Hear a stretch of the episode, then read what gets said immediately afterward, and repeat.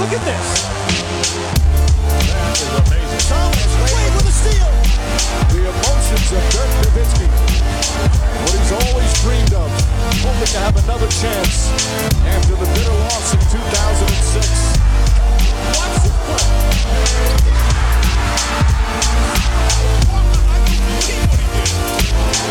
That is amazing. Hallo und willkommen zu Gutnext, dem deutschen Basketball-Podcast im Internet. Mein Name ist André Vogt und ich begrüße euch zu einer neuen Folge unseres kleinen, aber feinen Basketball-Spiels heute mit dem Fragen-Podcast am Samstag. Ist eine Menge zusammenbekommen, könnt ihr euch vorstellen, denn es war ja Trade-Deadline und das Ganze wird heute präsentiert von natürlich manscape.com. Ihr wisst es mittlerweile, der Presenting Sponsor hier ist eure wahrscheinlich sogar beste Adresse, wenn es darum geht, dass ihr einen Rasierer sucht. Ähm, jetzt nicht unbedingt nur so für die cleanste Rasur im Gesicht. Ne? Da gibt es sicherlich auch andere Leute, die das gut können, obwohl es da auch ein Produkt von Manscaped gibt, sondern so einen richtigen Hobel, so einen Rasierhobel. Für mich ist das nix. Äh, da habe ich nur zu sehr eine zittrige Hand, zu viel Kaffee am Tag, aber Vielleicht ist es was für euch. Äh, vor allem aber bei Manscaped gibt es natürlich den Lawnmower 4.0 halt einen fast schon überengineerten Intimrasierer ne, mit einem krassen Motor drin, mit einer echt guten Laufzeit, wird per USB aufgeladen. Äh, aber für mich am wichtigsten halt die Skin-Safe Technology, dass ihr halt euch nicht in den Sack schneidet, sagen wir mal, wie es ist. Wenn ihr ein bisschen unvorsichtig seid, äh, wenn ihr natürlich vollkommen besoffen nach Hause kommt und denkt, so jetzt aber, jetzt muss ich auch nochmal Kahlschlag machen. Gut, dann möchte ich auch da nichts für garantieren. Aber alles in allem, wie gesagt, super safe Nummer. ähm, Geht einmal rüber, schon sieht so aus, dass man es präsentieren kann, wenn das geht. Ähm, und ich kann es nur empfehlen. Und äh, auf manscaped.com kriegt ihr natürlich auch mit dem Code NEXT20, also N-E-X-X-T-2-0, weiterhin 20% auf alles. Free Shipping, also ohne Porto, kommt es dann zu euch. Ihr könnt das Ganze 30 Tage angucken. Es gibt mannigfaltige Produkte, auch ne, den, den Weed Wacker und was nicht alles, Deos, Cologne, was ihr nicht alles wollt. Ihr könnt euch auch dieses, äh, den Peak Hygiene Plan gönnen, also ein Abo, wo euch alle, glaube ich, zwei Monate was bestellen könnt dann dafür. Ähm, Schaut es euch mal an. Checkt's ab, würde mich freuen, wenn ihr was findet. Und viele von euch haben das ja auch schon getan. Vielen, vielen Dank dafür den Support. Ja, und kommen wir zu euren Fragen. Und nochmal, es war Trade Deadline am 10. Februar. Deswegen muss ich sagen, heute ist noch ein Tag länger, weil gestern hatte ich nicht diese, diese Zeit, das alles rein zu äh. Auch weil ich gestern, vielleicht vorneweg direkt, äh, die erste große Fuhre des Teamwork-Shirts eingepackt habe. Ihr erinnert euch, ich habe das mal bestellt im vergangenen Jahr. Dann kam Omikron und äh, das Werk da in Portugal hat ziemlich einen Hit mitbekommen, konnten halt wochenlang wohl nicht pro, produzieren, wie es mir angetragen wurde. Jetzt haben wir es endlich geschafft. Ähm, Sie liegen hier, wie gesagt, eine Fuhre ging gestern raus, die nächsten hoffentlich alle heute. Ähm, ja, und dieser Fragenpot eben auch. Fangen wir an. Tony Horn, langjähriger Hörer, auch schon mit dabei gewesen beim Hardcore-Trip. Äh, damals in, warst du dabei in Boston und L.A.? Auf jeden Fall in L.A. Ähm, und Tony fragt, wie hoch muss man Daryl Morris Coup bewerten, James Harden zu bekommen, ohne Tyrese Maxey oder Matisse Thybul zu opfern? Die Sixers sind immer noch üppig besetzt und haben jetzt wohl den besten Pick-and-Roll-Partner für Joel Embiid im Kader. Und wie regelt Steve Nash in Brooklyn jetzt die Offensive, wenn gegnerische Teams konstant von Ben Simmons weghelfen und absinken und die Zone dicht machen? Kyrie und Durant sind super Schützen, letztlich verteidigen Teams aber trotzdem irgendwie 5 gegen 4, wenn du Simmons aufstellst. Ja, mehrere Fragen in einer. Aber so kennen wir den Toni. Ähm, also, fangen wir erstmal vorne an. Ähm, ja, ich fand, es war ein ziemlicher Coup. Ich habe ja auch, glaube ich, am Mittwoch noch in der Rapid Reaction oder im, im Livestream äh, am Dienstag gesagt, dass ich mir eigentlich nicht vorstellen kann, dass es nur Ben Simmons und Seth Curry ist, der da über die Ladentheke geht, sondern da wird einer dabei sein, Thibel oder eben Maxi. Maxi war damals schon zu lesen, also damals vor drei Tagen war zu lesen, dass der untouchable ist. Also dachte ich mir, gut, dann wird es wahrscheinlich Thibel sein, weil anders würde das jetzt für mich keinen Sinn machen, ähm, was da ähm, sonst zu haben wäre im Kader. Naja, und jetzt hat das im Endeffekt Darren Morey umschifft, indem er gesagt hat, naja gut, dann ähm, kriegt er eben den 2022er Erstrunden-Pick von uns, auch unprotected. Und ihr kriegt den 2027er Erstrunden-Pick, der ist dann protected von 1 bis 8. Und ich muss kurz mal nachschauen, ich weiß gar nicht, ob er dann danach ähm, irgendwie, ob er ins nächste Jahr von rüber geht, dann zwei Erstrunden-Picks werden, ich weiß jetzt gar nicht genau. Ähm, Fakt ist aber jetzt dieser nächste Pick in der kommenden Draft, den können die äh, Nets sich dann schon nehmen von den Sixers oder sie können sagen, wir warten noch ein Jahr. Das Recht haben sie, also 22 oder 23 ist dieser Erstrunden-Pick. So, ähm, Und diese beiden Erstrunden-Picks sind natürlich der Ersatz für Maxi äh, Schrägstrich Thibault. Und wenn man jetzt guckt, wo diese Picks halt liegen werden, also 2022 ähm, oder 2023, ähm, wahrscheinlich, denke ich mal, außerhalb der Lottery. Ich denke nicht, dass die ähm, Sixers jetzt irgendwie implodieren und nicht in die Playoffs schaffen. Obwohl man natürlich auch sagen muss, ja gut, Joel Embiid, da weiß man natürlich nie, ob da vielleicht doch nochmal irgendwas passiert und ob er sich ein bisschen länger verletzt. Von daher würde es mich auch nicht wundern, wenn die Nets vielleicht diesen Pick eher auf 2023 schieben, einfach um zu sehen, ob da was passiert. Aber gehen wir mal davon aus, dass es nicht super gravierend ist, was da vielleicht äh, passiert in Sachen Verletzungen. Also ist es ein Pick 15 bis 30, wahrscheinlich eher in den 20ern in der ersten Runde, den sie bekommen und der 2027er Pick. Ja, mal schauen. Bis 2027, da läuft noch eine Menge Wasser den äh, Potomac, glaube ich, ne, runter da muss man einfach mal sehen, was passiert. Also erstmal 2023, Ende der ersten Runde. Da kann man natürlich jemanden wie, wie Thibault vielleicht finden. Da kann man auch jemanden wie Maxi finden. Aber ähm, ist dann natürlich ein, ein, Spieler, der sehr, sehr jung ist, wahrscheinlich sehr, sehr roh ist und den man in der Win-Now-Situation wie in Brooklyn, die werden wir in den nächsten paar Jahren noch haben, wahrscheinlich eher schwer ranführen kann. Von daher würde ich eher denken, dass der Pick, oder vielleicht sogar beide Picks, eher nochmal so ein bisschen Munition sind für weitere Deals. Das war auch das, was ich eigentlich erwartet hatte. War jetzt auch äh, zu lesen, war glaube ich bei, bei ESPN, dass es wohl schon noch Aktivitäten gab, der Netz mit diesen Picks loszugehen und noch einen Trade an eine Deadline einzustehen. Hat es nicht funktioniert. Aber ich denke, da, äh, so sollte man diese Picks eher sehen, dass man die so eventuell einsetzt. Ähm, wie hoch ist also der Kuh jetzt zu bewerten von, von Darren Murray? ich finde es schon bemerkenswert, dass er es so geschafft hat, weil ich das auch im, im Livestream zur ähm, Trade Deadline da auf Twitch erzählt. Er hat ja eigentlich, wenn wir jetzt nur mal schauen, was er abgegeben hat von dem Team, was momentan ja auch gar keinen so schlechten Basketball spielt in der Eastern Conference, von dem Team hat er nur Seth Curry abgegeben als Starter und Andre Drummond als ne, Minimalspieler ähm, von der Bank. Und dafür James Harden zu bekommen und die Reste von Paul Millsap, ähm, das ist natürlich ein, ein, wahnsinniger Coup. Die beiden Picks geschenkt. Also ich glaube, Maury, wenn ich mich richtig erinnere, in Houston, klar, der hat sich auch gerne mit Picks bezahlen lassen, aber ihm war eigentlich eher wichtiger, dass er Spieler bekommt, wo man weiß, was man, was man hat äh, und hat dann auch bereitwillig für, für den richtigen Gegenpart auch seine Picks abgegeben. Und das sieht man hier jetzt auch wieder. Äh, von daher, es ist auf jeden Fall ein Coup für Maury. Ich sage nicht, dass er diesen Trade unbedingt gewinnt. Aber wir müssen eben ganz klar sagen, Ben Simmons ist jetzt ja keine Subtraktion des Teams der Sixers, das dieses Jahr auf dem Feld stand, weil da war er ja nicht. Wenn er beim Team war, dann gab es da eher äh, ja, äh, negative Schlagzeilen. Ähm, das war dann eher störend, denke ich. Das hat sicherlich auch den Kader so ein bisschen belastet. Ich weiß nicht, ob ihr den Tweet von, war es Tweet oder Instagram? Ich weiß gar nicht.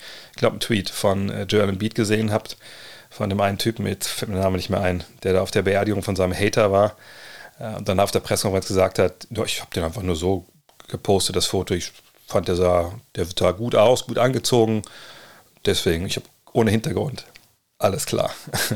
Troel Embiid hat, glaube ich, irgendeine, irgendeine, Website geschrieben. Ähm, jedenfalls, dass Simmons weg ist, ist ja, kein, ist ja nicht negativ, das ist eher positiv. So, also heißt, man hat, wie gesagt, ne, Curry und den Backup für ähm, Embiid, der mit Embiid nicht zusammen spielen kann, abgegeben für einen Ex-MVP, der dieses Jahr sicherlich seine Probleme hat, wo man argumentieren kann, der ist vielleicht nicht richtig fit. Im schlimmsten Fall hat er schon mal einen halben Schritt verloren. Aber selbst da ist er immer noch in der Lage, eben Buckets dir zu holen, ne, Zahlen aufzulegen, 20 und 10 jeden Abend. Die macht er auch wahrscheinlich noch mit, mit einer dicken Plauze so. Ähm, von daher, ja, totaler Coup für die Sixers auch jetzt das während der Saison zu hinzubekommen. Und es ist auch jetzt nicht so, dass sie irgendwie dadurch jetzt schlechtere Chancen haben, Meister zu werden. Ich würde sagen, die werden beide nicht Meister, aber das, da komme ich gleich noch zu. Ähm, sondern es war wirklich, ja, es, es, war ein richtig guter Deal für die Sixers und gleichzeitig auch ein richtig guter Deal für Brooklyn. Und deswegen würde ich auch nicht sagen, dass es jetzt nur ein Coup für, für die eine Seite war. Denn die Situation von Simmons eben, ne, eigentlich nicht da, ne, lenkt ab, liegt irgendwie so ein Schatten auf der Franchise. Wenn man, man muss ja nicht mal böse sein, wenn man ne, es ein bisschen negativer sehen will, als man es vielleicht sollte, kann man das Gleiche ja auch über James Harden sagen, irgendwo. Ähm, ich fände es ein bisschen ungerecht, aber äh, hört kurz mal, wie ich denke, wie man argumentieren könnte, ohne dass man sich komplett lächerlich macht. Man kann natürlich schon sagen, okay, James Harden kam in die Saison, gesagt, nicht hundertprozentig fit, hat seine Probleme gehabt, war jetzt am Ende, ja, war er verletzt, war er nicht verletzt, das hat er nicht gespielt. Ähm, wenn er mit Kyrie Irving auf dem Feld stand, das hat oftmals nicht so wirklich funktioniert. Ähm, generell defensiv scheint er auch wieder einen Schritt nach hinten gemacht zu haben. Ne, zwischendurch war das ja mal zumindest in gewissen Phasen auf dem Feld sehr, sehr gut. Ähm, und augenscheinlich, das war jetzt ja oft genug zu lesen, äh, bei Vogue stand ich glaube, Ramona Shelburne hatte auch viel, viel äh, geschrieben natürlich. Ähm, Shams jetzt nicht, aber Shams hat ja auch durch seine Verbindung zu Clutch Sports sicherlich ein Interesse, dass alle Beteiligten in so einem Deal gut wegkommen. Ähm, oder zumindest habe ich es bei Shams in den Kopf, was er erst geschrieben hat, aber ne, die Kollegen von ESPN haben halt auch berichtet, dass, naja, James Harden da weg wollte und, und wollte nicht offiziell einen Trade fordern, weil das ja, wenn das rauskommt, negativ für ihn wäre. Okay, hat nicht so geklappt. Ähm, aber wenn du dann ne, weißt, dass Sean Marks, okay, der will weg, der hat keinen Bock auf, darauf hier ne, zu spielen, aus welchen Gründen auch immer. Er ist auch nicht der Spieler zu 100 Prozent, den wir geholt haben, aus welchen Gründen jetzt auch immer. Es kann ja auch gut sein, dass einfach, dass das alles für ihn, dass es eine mentale Sperre gab. Ne, mental ist ja eh ein Thema auch bei diesem ganzen Trade. Und er einfach gesagt hat, nee, ich, ich kann so nicht frei aufspielen, weil ich mal denke, ich muss den Ball zu Kevin geben oder zu Kyrie. Keine Ahnung. Das, gibt, kann ja alles sein. Ne? Ich, ich will da gar nicht spekulieren. Ich sage nur, dass bestimmte Dinge, die jetzt herausgekommen sind, erklärbar machen, warum Sean Marks denkt, okay, wir sind eigentlich mit James Harden nicht in der gleichen Situation wie die Sixers wie mit Ben Simmons, aber in der ähnlichen, indem wir wissen, okay, der hat eine hohe Qualität, aber aus welchen Gründen auch immer, kann er die, diese Qualität bei uns nicht abrufen zu 100 Prozent und es stört unseren Prozess, also den Prozess, ein Team zusammenzubringen, den besten Basketball zu spielen.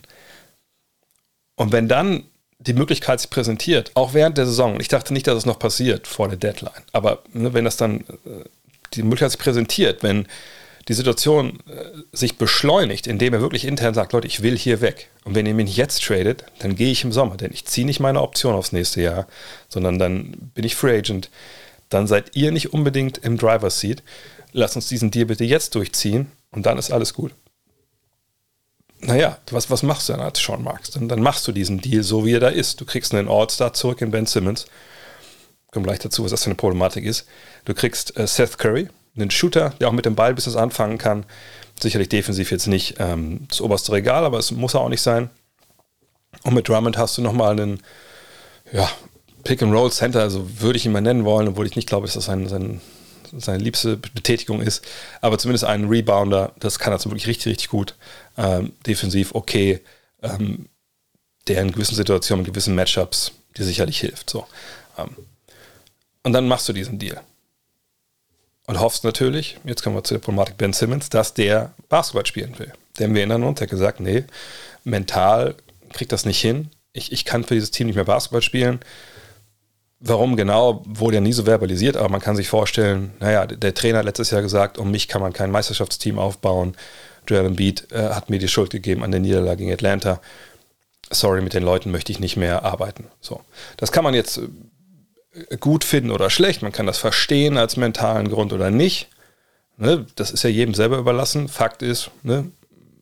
Äh, mentale Probleme, ne? mentale Gesundheit ähm, ist äh, ein wichtiges Thema und das muss man erstmal ernst nehmen.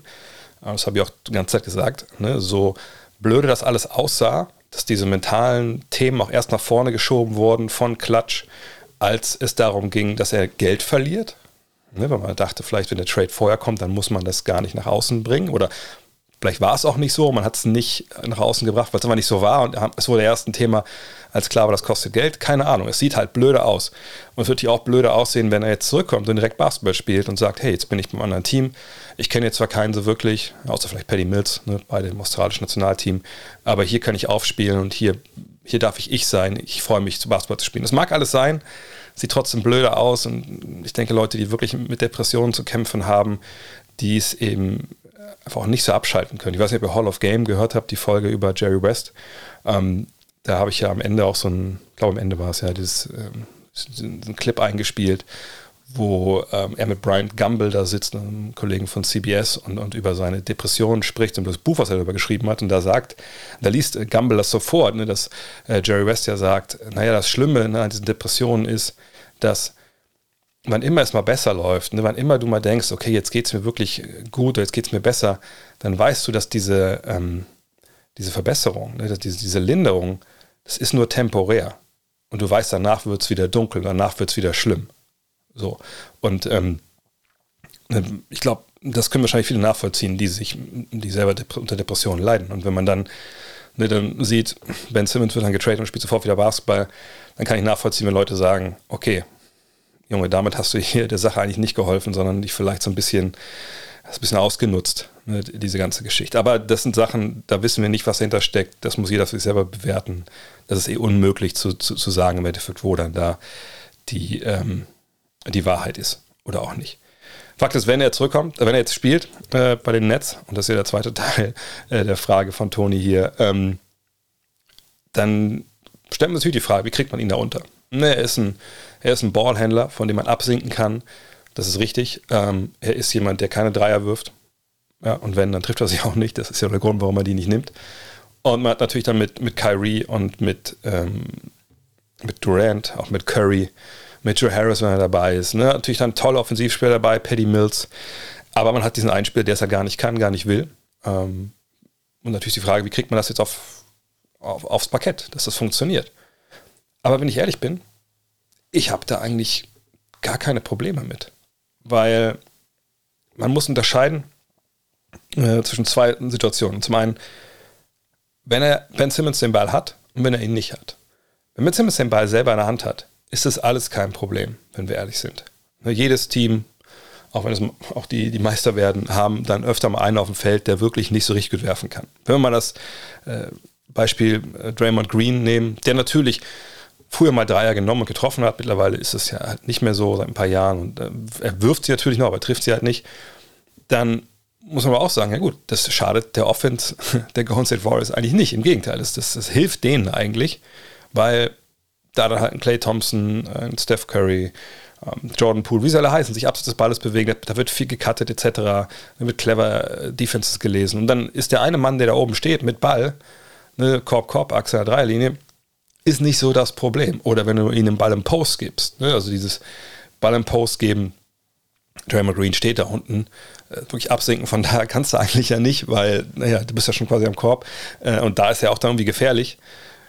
Und dann laufen eben der Dreierlinie Aktionen. Also, das ist quasi von innen nach außen spielst, wie es früher mit den, mit den großen Centern war. Dann ist es auch nicht mehr das Thema, dass äh, dein Spieler auf einmal dann nicht werfen kann, der den Ball in der Hand hat. Gleichzeitig kann man sich überlegen, dass man Simmons eben sehr als äh, Werfer, äh, als, als, als Screener einsetzt. Oder so oder Dribble-Handoffs etc.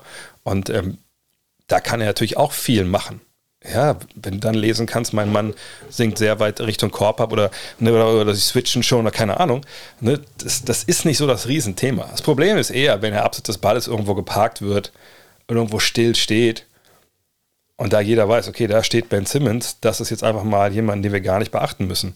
Das ist ein Problem. Aber das ist eine Sache, die ich ehrlich gesagt auch nicht verstanden habe in Philly über, über lange, lange Zeit. Klar, mit ihm und MB zusammen ist es ein bisschen schwierig, aber warum ihn denn wirklich stehen lassen im Halbfeld? Lass ihn in Bewegung sein, lass ihn Blöcke, lass ihn cutten, lass ihn äh, Backpick setzen, etc. Also ich mache mir da eigentlich relativ wenig Sorgen. Natürlich muss man dafür planen, aber nochmal, da sind so viele Schützen auf dem Feld. Äh, Steve Nash ist ein begabter Coach, der natürlich auch bei den Golden State Warriors äh, lange dabei war als Berater, der weiß, wie Draymond Green da eingesetzt wurde, wenn wir bei dem Beispiel mal bleiben. Von daher, ähm, nee, ich glaube nicht, dass das ein richtig krasses Problem wird. Äh, vor allem, so waren wir ehrlich, bei Kyrie und, und bei Durant.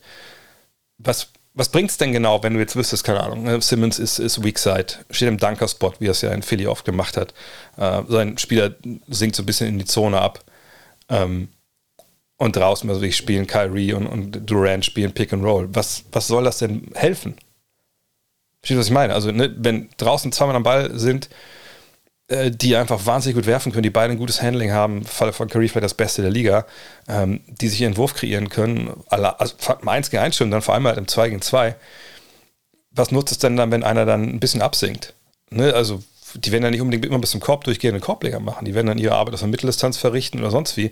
Und selbst wenn dann Hilfe ist und die Hilfe kommt, naja, dann ist Ben Simmons da und kann dann auch Lobs verwerten. Ja, man kann Ben Simmons in die Short-Roll-Situationen bringen, aus dem Pick-and-Roll mit den Jungs, äh, wie das ja auch bei, bei Draymond Green der Fall war, dann passt er den Ball weiter. Also ich, ich sehe da ehrlich gesagt keine, keine große Problematik, wenn ich ehrlich bin.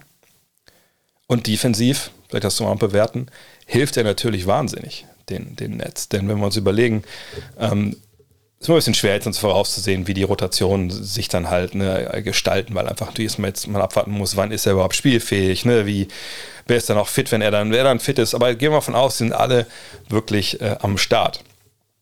Dann denke ich, ist eine, eine Crunch Time 5 von Kyrie Irving äh, auf der 1 mit, ja, vielleicht sogar beide, Paddy Mills und Kyrie Irving, ne, ist sicherlich nicht, nicht, der, nicht der längste Backcourt, aber das kann man wahrscheinlich dann noch verkraften. Aber die beiden, äh, dann Durant und, äh, und Simmons plus noch Marcus Aldridge vielleicht. Da würde ich sagen, ist offensiv schon relativ schwer, äh, relativ, äh, definitiv relativ schwer dagegen anzukommen. Ähm, oder du haust noch einen Joe Harris mit rein und, und kommen gleich noch zu. Und Simmons spielt vielleicht die 5 und dafür ist Durant, äh, ist, ist Aldridge draußen. Ähm, äh, oder, oder halt ein Joe Harris geht auf die 2 oder sowas. Also ich, ich bin gespannt. Das ist natürlich kein perfekter Kader, auch da würde ich sagen, die werden nicht Meister. Ähm, aber es ist schon offensiv verdammt stark, was sie da auf die, äh, auf die Platte bringen können. Und vielleicht nochmal, was ich schon zweimal gesagt habe, ich denke, dass weder die Sixers noch die, ähm, was die Nets Meister werden dieses Jahr, weil jetzt eben einfach nicht mehr viele Spiele übrig sind, um, um sich einzuspielen. Äh, wenn wir jetzt mal gucken, die Nets stehen bei, äh, was sind denn hier, die haben 29 und 26, also haben sie was, 55 äh, Spiele jetzt absolviert. Ja, da ist es nicht mehr so viel Zeit. Ne? Und wer weiß, wann, wann Simmons da jetzt wirklich äh, da ist. Die äh, Sixers genau das gleiche, haben auch äh, 55 Spiele absolviert. Ne? Wie viel Zeit hast du wirklich da dann, wer weiß auch, wann man jetzt Harden spielfähig ist, äh, um dich wieder einzugrooven. Und ähm, von daher, äh, guter Trade für beide Seiten. Aber ich bin echt gespannt, wie die sich dann in den Playoffs schlagen. Vielleicht mal zu den Sixers, können wir mal kurz mal gucken, wie das da aussieht dann mit dem Depth Chart. Oder die, die, die, die, die fünf. Ich meine, Tyrese Maxi und, und, ähm, und Harden, die können nebeneinander spielen, da bin ich mir sicher. Äh, dann muss man abwarten, ob man auf Small Forward halt dann Danny Green haben will oder Thibault, das kann man dann sicher entscheiden. Äh, und dann hast du halt ähm, Harris und Embiid. Das ist offensiv halt auch echt richtig gut. Und von der Bank kommen ja quasi die gleichen Leute wie vorher auch, nur halt nicht Andre Drummond da muss man abwarten, ob die vielleicht noch auf der Center-Position irgendwie einen Buyout-Kandidaten sich, sich gönnen. Aber ja, das sind zwei super starke Teams. Aber ich glaube, sie haben wahrscheinlich dann Teams wie Milwaukee, haben dann schon noch eine Sache denen voraus, aber die Eingespieltheit. Und die haben den Prozess zusammen durchlaufen. Und da ändert sich jetzt so viel bei beiden. Ähm, bei den Netz ist ja eher das kaputt dieses ganze Jahr schon durch Verletzungen, dass ich nicht glaube, dass es im Endeffekt reicht dann ähm, bis in die Finals und wahrscheinlich auch zur Meisterschaft. Janosch Angene fragt, äh, war, woran ist deiner Meinung nach die Zeit von James Harden in Brooklyn gescheitert? Ähm, der schnelle Trade-Wunsch kam dann ja doch trotz der vielen Verletzungen im Team überraschend, oder? Ich glaube nicht, dass die vielen Verletzungen damit was zu tun haben. Ich denke wirklich, dass ähm, James Harden einfach nicht, nicht klarkam intern. Und das kann tausend Gründe gehabt haben. Da kann man jetzt spekulieren. Ich, ich habe auch schon auf Twitter gesehen, da wurden Sachen geschickt von irgendwelchen Halbgarn, äh, Like-Gaunern, die dann welche Sachen da gepostet haben, so Motto, ja, Kyrie hat ihn immer abgezogen im 1 gegen 1, also Harden 1 gegen 1, immer gesagt, ey, der ist washed, der ist washed. Und das war der Grund. Andere äh, sagen dann, nee, die ganze hier Flat Earth Nummer und, und äh, dass er sich nicht impfen hat lassen, das hat Harden over the brink gepusht und dann gibt es natürlich die sich basketballisch nähern und sagen, naja gut, im Endeffekt war es halt so, er braucht sein eigenes Team, er will halt diesen, diesen äh, Houston Rockets, D'Antoni Basketball spielen, Apropos, ist dann D'Antoni nächstes Jahr Trainer bei den, bei den Sixers vielleicht? Ja. Jedenfalls, ähm, ne, da wird viel spekuliert. Ich denke, dass Daryl Morey natürlich jemand ist, der das, der wahrscheinlich die ganze Zeit das Ohr hatte von, äh, von Harden, der ihm das sicherlich auch eingeflüstert hat. Mein vergangenes Jahr wollte Morey ihn ja schon holen. So, dann ging, da gab es auf der Liste zwei Teams von, von Harden, eben die Sixers und Brooklyn. Ne, Brooklyn natürlich, weil er da Kontakte hat. Er hat ja mit, mit Durant quasi die ersten Jahre seiner Karriere verbracht. Mhm. Und ähm, wahrscheinlich war es so oder so für ihn egal, wo es hingeht. Beides Win-Win-Situationen. Und dann denke ich, war sicherlich eine Mischung aus allem. Ich kann mir vorstellen, dass es mit Kyrie Irving nicht so einfach ist, zusammenzuspielen. Vor allem, das habe ich auch ein paar Mal hier schon gesagt, wenn du jetzt denkst, okay, im ersten Jahr waren alle verletzt, deswegen hat es auch nicht geklappt, wäre er fast trotzdem ins Finale gekommen. Ähm, aber jetzt im zweiten Jahr, da greifen wir an. Und dann unser mitwichtigster Spieler sagt aber, nee, ich lasse mich nicht impfen, deswegen mache ich keine Heimspiele. Und verschwendet damit natürlich auch ein, Jahr von, von Hardens Karriere irgendwo.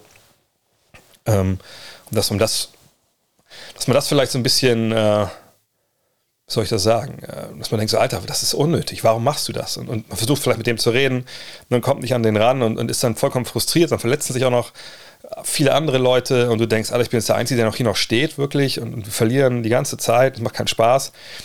Da kann vieles zusammenkommen. Und dann vielleicht auch jemand ne, wie, wie äh, Daryl Morey, der sicherlich nicht direkt mit James Harden kommunizieren darf. Wink, wink. Aber da gibt es ja auch Agenten und sowas für, der dann sagt, ach Gott, da komm doch zu uns, wie wollen wir das machen? Oder komm nächstes Jahr, oder komm jetzt.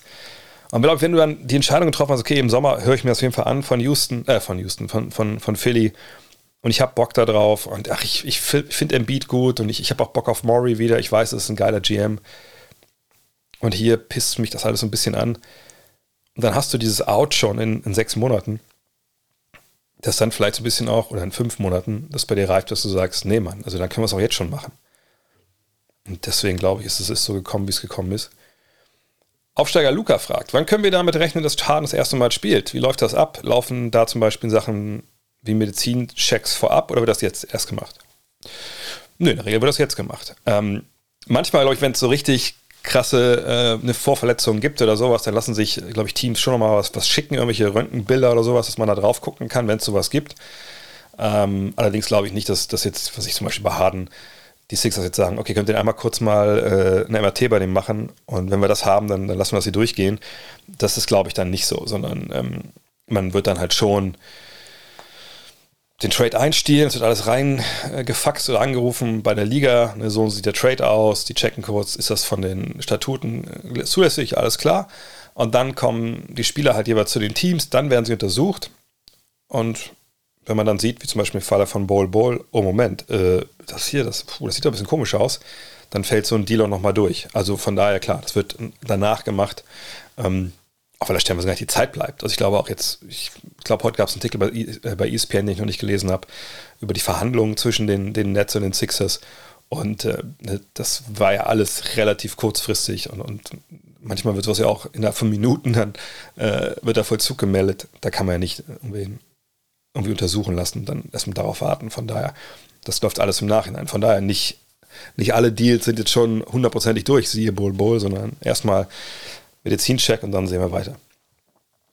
Ähm, und was für ein Teil der Frage? Jetzt muss ich gucken. Achso, wenn das erstmal spielt haben, naja, also habt ihr Charles Barkley vielleicht gesehen bei der All-Star Draft, der meinte, ja, ja, der, der, reibt jetzt ein bisschen Icy Hot und Icy Hot ist so ein, das kenne ich auch noch aus den USA, das ist ähm, einfach ja, so, ein, so, eine Salbe, die draufhaust, die dann Hitze macht, wo du dann ja, den Schmerz nicht spürst, weil es so heiß ist. Also so ein, so Traumagel irgendwie und dann kann er spielen. Äh, hat, hat sich auch, vielleicht fand das eine geile Szene, weil halt Kevin Durant da trotzdem sitzt und nickt. Ich glaube, doch, Kevin Durant muss auch lachen, was er die ganze Zeit eigentlich nicht gemacht hat. Und LeBron hält sich dann nur so seinen Clipboard vors Gesicht, weil er natürlich auch voll am Lachen ist. Äh, von daher, ich denke, wir werden Harden sehr, sehr schnell sehen, wenn ich ehrlich bin.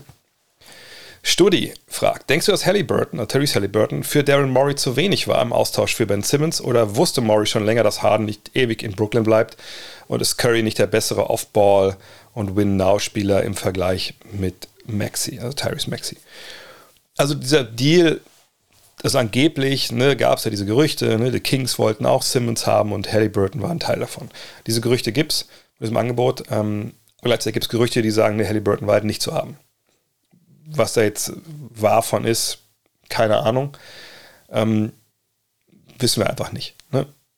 Ich denke aber, dass Darren Murray sehr wohl wusste, was ich eben auch schon angerissen habe, dass es eine Möglichkeit gibt, James Harden zu bekommen, entweder jetzt zur Deadline oder halt dann spätestens im Sommer. Weil A, er natürlich lesen kann und sehen kann, dass er Free Agent werden kann, wenn er aus seinem Deal halt aussteigt oder eben nicht dieses extra Jahr mitnimmt. Und nochmal, diese Backchannel-Unterhaltung, ähm, äh, die gibt es natürlich.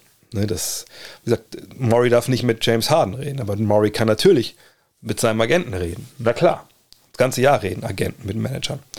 Äh, kann auch mit der Mutter von James Harden vielleicht, wenn er zufällig bei Starbucks trifft, quatschen. Das ist ja nicht das Thema. So, und dann weiß man auch, was er so ein bisschen die Stunde geschlagen hat. Und im allergrößten Zweifel, ähm, Pat Riley wusste sicherlich auch nicht von LeBron James und Chris Bosch direkt, dass die Bock haben auf die Miami. Das wusste er sicherlich von Dwayne Wade. Und Spieler mit Spielern dürfen halt immer noch sprechen. Von daher, ja, also Maury, bin ich bin sicher, dass der wusste, dass es dann die Möglichkeit gibt. Und so hat er dann die Gespräche gesucht, früh gesucht und wie man lesen konnte, wurde er erstmal abgeblockt von den Nets, bis dann die Situation eskaliert ist, ne, um Harden. Und dann war irgendwann klar, ist das klar. Dann hat man aber durchgezogen.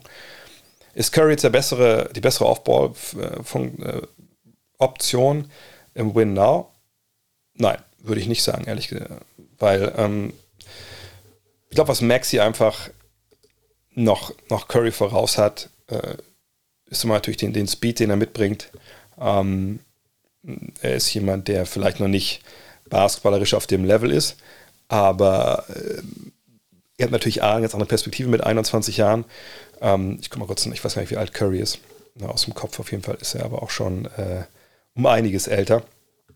Und ähm, allein, genau, Curry ist 31 äh, und eine 10 Jahre jünger, natürlich äh, behältst du dann Maxi, ne, der schnellere Spieler, der ebenfalls seinen Dreier äh, extrem gut trifft dieses Jahr mit 40 Prozent. Also es gibt eigentlich nichts, wenn man ehrlich ist, was für Seth Curry spricht. Es sei denn, man denkt, okay, ja, vergangenes Jahr in den Playoffs, ne, da war ja das Two-Man-Game von ihm und Embiid so das Einzige, was er stellenweise über Wasser gehalten hat. Ja, cool, aber da war auch Maxi noch ein Rookie und ähm, Maxi hat einen riesigen Sprung gemacht, ist sicherlich auch ein Anwärter auf den äh, Most Improved Player Award. Von daher, ähm, nee, das, äh, also die Entscheidung, also dass Curry diesem Deal immer mit dabei war, ist vollkommen klar. So. Aber dass Curry äh, eben auch schlechterer Spieler ist als Tyrese Maxi. Vielleicht nicht, wie gesagt, je nachdem, was du, was du von brauchst von dieser Position. Aber äh, wenn wir jetzt sagen, so heute, diese Saison und was ich die nächsten drei Saisons, sagen wir so, das ist ja immer so ein vielleicht ganz guter Korridor, wo man so sehen kann. Da muss man sagen, natürlich ist Tyrese Maxi da klar die bessere Option. Aber weil er weniger Schwächen hat, weil er Potenzial hat zu wachsen und mit 31, Seth Curry bist du ein fertiger Spieler. Und Curry hätte da auch gut weiter reingepasst, ne? Klar, mit Harden und mit, mit äh, Embiid, dann hast du deine, deine Würfe. Aber ich, ich finde, Maxi hat echt noch ein Riesenpotenzial. Auch gerade so ein bisschen perspektivisch, wenn man davon ausgeht, okay, vielleicht verliert Harden ne, dann doch nochmal einen halben Schritt dann, dann macht es natürlich Sinn zu sagen, irgendwann, pass auf, James, dann ähm, gucken wir mal, dass wir dich irgendwie so ein bisschen, ich will nicht sagen verstecken, das klingt blöd, aber ne, dass wir dich in andere Matchups vielleicht reinbringen äh, ne, und wir lassen so ein bisschen ne, die, die, die Speed-Sachen, macht dann halt Maxi und vor allem in dem Fall musst du auch ganz klar dich Maxi mit dem Point Guard verteidigen. Ähm, von daher, nee, ich hätte mich auf jeden Fall auch in 10 von 10 Fällen immer für Tyrese Maxi entschieden. Niklas fragt, ist die Hemmschwelle Superstars wie Harden oder Posingis zu traden in den letzten Jahren gesunken? Ich habe das Gefühl, dass, der, dass dieser Trend während der letzten Saison immer mehr zugenommen hat und es häufiger Trades gibt, die die, Landscape der Liga komplett verändern. Nein. Ähm, nein und ja. Ja und nein. So. Erstmal nein. Christoph Porzingis ist kein Superstar. Ähm, er wird bezahlt wie ein Superstar, aber wenn wir uns seine Zahlen angucken, seine Stats angucken und vor allem angucken, wie oft er in den letzten Jahren überhaupt Basketball gespielt hat, dann, naja, kommt er relativ schnell raus, das ist kein Superstar. Ich meine, der Mann war einmal All-Star und ist seit 2015 in der Liga. Das ist nicht Superstar. Ne, er war auch nicht Rookie des Jahres, sondern er ist einfach ein sehr, sehr guter Starter. Einer, der dir, wenn man es wohlwollend ausdrückt, 20 und 10 bringen kann, was er aber in seiner Karriere noch nie aufgelegt hat okay, 20,4, 9,5 waren es mal in 57 Spielen in der, in der ersten Covid-Saison, aber er ist kein Superstar. Er wird bezahlt wie einer, er wurde aufgrund seines Potenzials bezahlt, aber das hat er einfach äh, jetzt auch in den drei Jahren in, äh, in Dallas nicht abgerufen. Wenn wir da gucken, die drei Jahre, die jetzt da war, 20 Punkte, 9 Rebounds, 1,8 Assists, 1,7 Blocks, Dreierquote von 34,5 Prozent. Ähm, Zweierquote von 51,5, das ist natürlich okay. Ähm, ne, in den Playoffs nicht wirklich abgeliefert. Ne? Letzte Saison ähm, war er in den sieben Spielen dabei, okay. 13 Punkte, 5 Rebounds, 29,6 Prozent von der Dreierlinie. Das ist kein Superstar. Das müssen wir ganz klar sagen. Harden ist ein Superstar, Harden wurde getradet. Ist jetzt, gibt es also einen Trend dazu, ähm, dass die Hemmschwelle gesunken ist, Superstars zu traden? Würde ich auch nicht sagen. Was passiert ist, ist in diese Player Empowerment Ära. Also Spieler sind sich ihrer Macht bewusst, die sie haben, sobald ihre Verträge auslaufen, perspektivisch. Ne? Also LeBron James, The Decision 2010, er wird Free Agent, macht eine riesen Show daraus ähm, und ne, wechselt dann. Danach äh, Spieler wie Kamala Anthony ne, wissen, sie werden Free Agent, setzen ihrer eigenen Franchise die Pistole auf die Brust und sagen, nee, ich, äh, ich wechsle sowieso im Sommer nach New York, tradet mich bitte jetzt. Was totaler Schwachsinn war, aus mehreren Gründen. Hat er auch den Preis für bezahlt, glaube ich. Ähm, aber das war halt dann im Endeffekt, ne, ich glaube nicht, dass die ihn traden. Eventuell mit einem Sign-and-Trade vielleicht, aber wenn du den, wenn du Teams hast, wo du eh hin willst, die Capspace haben, dann hast du ja nicht mal äh, das Druckmittel, dass die da wirklich Sign and Trade machen, obwohl damals nicht immer Bosch und James ja auch Sign and Trades waren. Ähm, von daher, äh, nee, die Hemmschwelle ist nicht gesunken. Die, die Stars versuchen, da mehr ihren eigenen Weg zu bestimmen.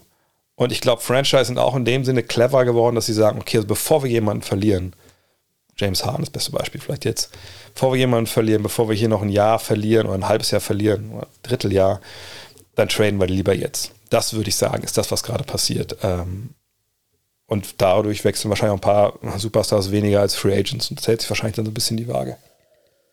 Mhm. Fabi fragt, welcher Trade war für dich der überraschendste der ganzen Trade Deadline? Posingis. Äh, wenn ihr den Livestream gesehen habt. Ich hatte ja erst die Meldung gesehen, dass Dinwiddie kommt. Da stand da noch nicht für wen. Und dann habe ich äh, den Screen geshared, dann habe ich aber den Chat immer ausgemacht damit alle den Screen sehen können. Und dann kam die Meldung mit Porzingis. Ich habe aber noch fünf Minuten über Dinwiddie gesprochen, ob das passt oder nicht, was ich mir vorstellen kann. Und dann auf einmal war klar, oh Gott, oh Gott, die haben ja, die haben ja Porzingis für ihn getradet. Und das war einfach echt ein Hammer. Hätte ich nicht gedacht, dass, ich hätte nicht gedacht, dass jemand ihn holt. Das habe ich die ganzen Wochen und Monate immer gesagt. Gefühlt war jeder Fragen-Stream, jeder Fragen-Podcast kam immer die Porzingis-Trade-Frage. Ähm, und deswegen dachte ich nicht, dass, dass das passiert. Auch nicht jetzt. Ähm, Warum das jetzt passiert ist, ähm, ja, das ist natürlich eine, eine, sehr, sehr gute Frage, zu der wir sicher gleich noch kommen werden. Ähm, Fakt ist, dass äh, mich das nochmal komplett aus den Socken gehauen hat, ähm, aus, aus verschiedensten Gründen. Alles andere, ich meine, die kleineren Deals immer so, ne, oft ist der, der Grund einfach auch Geld. Äh, Harden hat man kommen sehen, dass sie, man wusste, dass sie reden, von daher standen die Chancen relativ gut, dass das durchgeht. Aber Porzingis, auch weil man vorher nichts, nichts vorher von gehört hat, das war, hat mich sehr überrascht. Kuni fragt dazu, war der KP-Trade unausweichlich und eventuell schon länger geplant als so kurzfristig, wie es jetzt erschien? Den Pick, den die Mavs drauflegen mussten, zeigt doch, wie niedrig der Wert von Christoph Porzingis war. Immerhin ist man jetzt flexibler, aber ist man auch besser. Ja, also das ist ein bisschen immer die Frage, inwieweit ähm, inwieweit sowas vorher eingestielt wird. Ich denke, dass beide Parteien schon relativ lange, also im Sinne von, dass sie nicht erst vorgestern angefangen haben, darüber zu sprechen. Also es gab sicherlich eine Verhandlung, ähm, sonst, sonst geht man so, so einen Deal so nicht ein. Allerdings weiß man nicht. Manchmal gehen solche Sachen ja auch sehr, sehr schnell. Und manchmal ist es auch besser, wenn man jemanden anruft und sagt, pass auf, wir haben noch zwei Stunden Zeit. Hier, willst du den Spieler haben? Ich würde den und den haben wollen. Kommen wir da irgendwie zusammen manchmal überrumpelt man da jemanden, der vielleicht an dem Tag sagt, ah, das ist eigentlich eine ganz geile Idee. Und einen Tag später hat er gesagt, Alter, hau ab mit deinem Deal. So. Wissen es halt nicht. Aber ich glaube, ne, dass es schon über längere Zeit gereift ist bei den Mavs, dass man Porzingis da vielleicht jetzt, wenn es irgendwie geht, tradet, weil ich habe gerade die Zahlen vorgelesen aus, aus, aus seinen drei Jahren jetzt. So. Wenn man jetzt mal anguckt, was nur dieses Jahr passiert ist, dann sehen wir da 19 Punkte, 8 Rebounds, 2 Assists, 2,4 ne, Stocks, also Steals und Blocks, eine effektive Feldwurfquote von 49,9 Prozent und 50 Prozent ist so, ne, bis dahin sagt man, ja, ist okay. Und sobald es darunter dippt, und jetzt ist es nur 0,1 Prozent, aber immerhin, dann wird schon problematisch. Und der Grund dafür ist halt seine Dreierquote.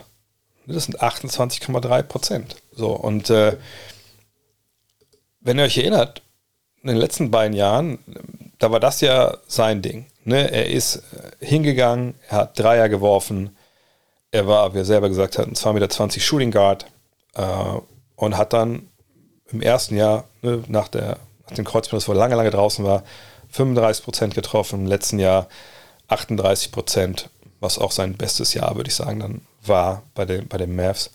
Ähm, aber dieses Jahr, naja, was ist er denn dann noch, wenn er nicht den Dreier trifft? Äh, und das war jetzt auch nicht so ein Ding, dass man irgendwie sagen konnte, na gut, der hat jetzt irgendwie einen schlechten Monat gehabt, jetzt früh in der Saison und das hat ihn irgendwie runtergezogen. Nein.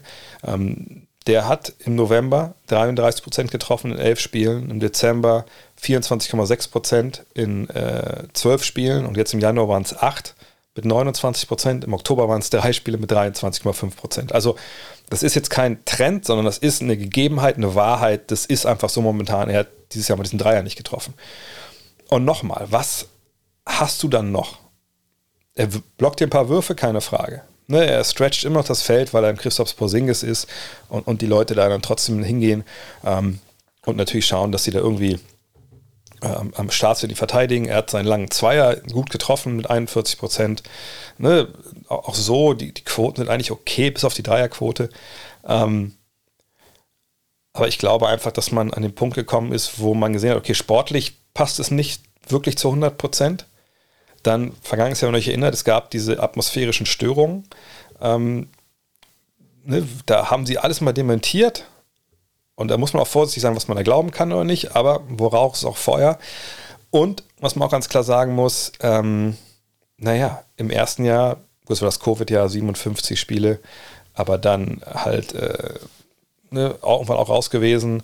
Dann vergangenes Jahr 43 Spiele raus gewesen in den Playoffs ähm, in den beiden Jahren.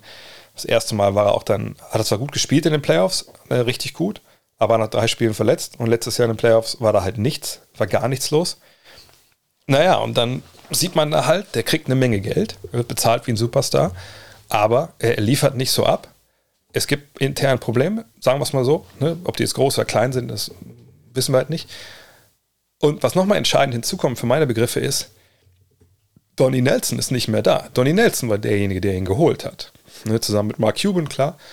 Ähm, jetzt ist Nico Harrison da, ein neuer Trainer auch mit Jason Kidd. Und ich glaube, für Kidd ist es jetzt so, dass er denkt, sehr gut, so wie ich ihn eingesetzt habe, hat auch nicht so richtig funktioniert. Der wird sicherlich nicht, nichts dagegen gehabt haben. Oder kann ich mir gut vorstellen, zumindest, dass er sagt, na gut, ist nicht so schlimm jetzt, dass der geht. Ähm, aber Nico Harris sagt natürlich, okay, der kriegt eine Menge Geld hier. Ähm, sicherlich, ähm, kommen wir gleich noch zu, ähm, ist das manageable. Aber ähm, ihn jetzt zu traden ist nicht so leicht. Aber er underperformt seinen Vertrag. Ich bin mit dem nicht verheiratet. Der Vertrag ist nicht, das war keine Entscheidung von mir, die funktionieren muss, damit ich meinen Job behalte. Im Gegenteil, ich finde irgendwie, das zieht uns alle ein bisschen runter hier, dieser Vertrag oder dieser Spieler. Mit dem, was er leistet und eben nicht leistet, ich würde ihn gerne traden. So, und dann gibt es diesen Deal und dann macht man den. Ähm, so, und mussten die jetzt denn drauflegen? Also erstmal dieser Pick.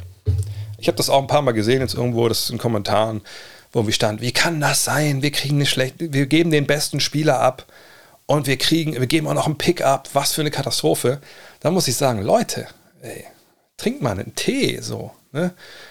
Ein Future Second Round Pick ist halt, also was, was soll das denn sein? Also, also wie kann man denn sagen, dass das jetzt irgendwie der Grund ist, warum man auf Twitter äh, da in die Timeline kackt? So, sorry, das macht ja keinen Sinn. Ne, Zweitrunden-Picks, die kriegst du hinterhergeworfen stellenweise. Ob du jetzt einen, einen späten Zweitrunden-Pick hast oder du, du holst irgendjemand aus der G-League, das ist ja nun mal wirklich, das ist ja, das ist ja nicht kriegsentscheidend. Also einen Pick können wir komplett vergessen. Das Christoph Porzingis gegen Spencer Din wie den Davis Bertans. So. Warum haben sie das gemacht? Und da kommen wir natürlich an den Punkt, wo wir echt sagen müssen, warten wir mal ab. Weil da sind viele Dinge, die, die man nachvollziehen kann, warum sie diesen Trade machen und gleichzeitig aber auch viele Dinge, wo man denkt, da weiß ich nicht so genau, was wir damit machen sollen. Ähm, also KPs Wert war natürlich nicht so hoch, dass man für ihn einen Spieler bekommen hatte, der dir auch 20 und 10 gibt. So, das ist klar. Und es war auch klar, das hatte ich auch in den letzten Wochen immer gesagt, wenn man ihn tradet, dann muss es für irgendwas, also dann ist es so ein Trade-Problem für Problem. Und das ist ein klassischer Problem für Problem-Trade hier. Denn Spencer Dinwiddie und Davis Bertans, die Eltern werden sich erinnern, nach 13 Spielen äh, dachten viele, die werden Meister. Da haben die 10 Spiele gewonnen und Spencer Dinwiddie sah aus wie Top-Addition. Ähm, und die, die, überhaupt, die, die Wizards wie, wie, wie, wie ein geiles Team. Waren sie zur Zeit auch, aber hat, ich habe damals auch gesagt, lass ein bisschen ruhiger ne, abwarten, mal gucken, schauen wir mal. Naja, und seitdem läuft er nicht mehr so viel richtig. Hat auch viel mit Verletzungen zu tun. Ja, Bradley Beal ist jetzt auch, auch raus für die ganze Saison. Ähm, aber man muss auch sagen, dass Spencer Dinwiddie dann nicht mehr so richtig gut funktioniert hat. Äh, und Davis Bertans, ja, da kann man natürlich jetzt auch ketzerisch sagen, und das wäre auch nicht mal ketzerisch, wäre einfach real, dass man sagen muss, naja, der funktioniert einfach äh, dieses Jahr überhaupt gar nicht und, und selbst vergangenes Jahr muss man sagen, hat er vielleicht auch nicht so 100% funktioniert, obwohl das falsch wäre. Also, ich sage mal, warum, warum, holen jetzt die, die, die Wizards überhaupt äh, Porzingis? Ich glaube, das ist im Endeffekt jetzt, ähm, wie gesagt, ein Problem für Problem-Trade. Und ähm, sie haben halt gemerkt, na gut, also Spencer Dinwiddie, die Idee, einen, einen, relativ großen Point Guard zu holen an die Seite von Bradley Beal, ne, der den Ball bringen kann, der, der mit Speed kommt, der auch für ihn auflegt, die war in der Theorie natürlich gut. So. Und es ging los, die Saison. Da hat er exzellent von der Dreierlinie getroffen. Ja, in den ersten fünf Spielen im Oktober waren es 40,7 Prozent, im November äh, waren es noch 35 Prozent. Wenn man das zusammenrechnet, dann sieht man, ah, guck mal, geil, 18 Spiele, der ist gut reingekommen, ist ein Shooter jetzt geworden äh, in seiner langen Pause, weil das war er vorher irgendwie auch nicht. Äh, und ne, verteilt den Ball gut, reboundet ein bisschen, guter Mann. Und seitdem aber ne, Dreierquote runtergeknallt auf ja, 26,5, 27 Prozent, jetzt im Februar es 23 Prozent in vier Spielen. Weit davon entfernt, diese 20 Punkte aufzulegen, die er das letzte Jahr in Brooklyn aufgelegt hat, bei 12,6 jetzt gerade. Und ähm, ja, ne, das ist dann natürlich ein Problem, ne, weil er gerade auch einen Vertrag unterschrieben hat, der ähm, ja noch ein bisschen läuft, ähm, eben bis 2024. Ich komme gleich zu den Details. Und Bertans auf der anderen Seite hat funktioniert die letzten beiden Jahre in Washington als Volume-Dreierschütze. Im ersten Jahr 8,7 Dreier pro Spiel, 42,4 Prozent, 15 Punkte. Vergangenes Jahr kleinere Rolle, ne, hat sich auch mit seiner Defensive zu tun, aber auch da knapp 8 Dreier, 40 Prozent, knapp 12 Punkte. Nur dieses Jahr halt einfach vom Erdboden verschluckt worden. Ja, vier Dreier pro Spiel in 14 Minuten. Wir kommen gleich mal zu, wie krass das ist. Nur 32 Prozent Trefferquote, 6 Punkte pro Spiel. So, auf 36 Minuten nimmt er trotzdem genauso viele Dreier wie die letzten beiden Jahre auch. So 10,7, 10,5, 10,3. Also der, der, wenn er drauf kommt, der knallt auch, weil er genau weiß, das ist sein Job. Nur er trifft halt gerade nicht. Und hinzu kommt, verteidigt hat er nie noch, noch nie wirklich viel. Was auch sicherlich ein Grund dafür war, warum man ihn damals in, in San Antonio hat gehen lassen, nach äh, drei Jahren, in der er eigentlich ja, auch gut seinen Dreier getroffen hat.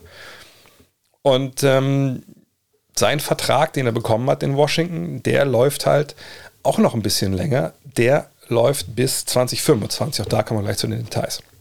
Und, ne, ich vielleicht vergessen zu sagen, also verdienen beide ungefähr gleich viel Geld, deswegen passt es ja auch gut mit Porzingis. Ne, die 17 Millionen, dann 18, dann 19 und Bertans 16, 16, 17, 16. So.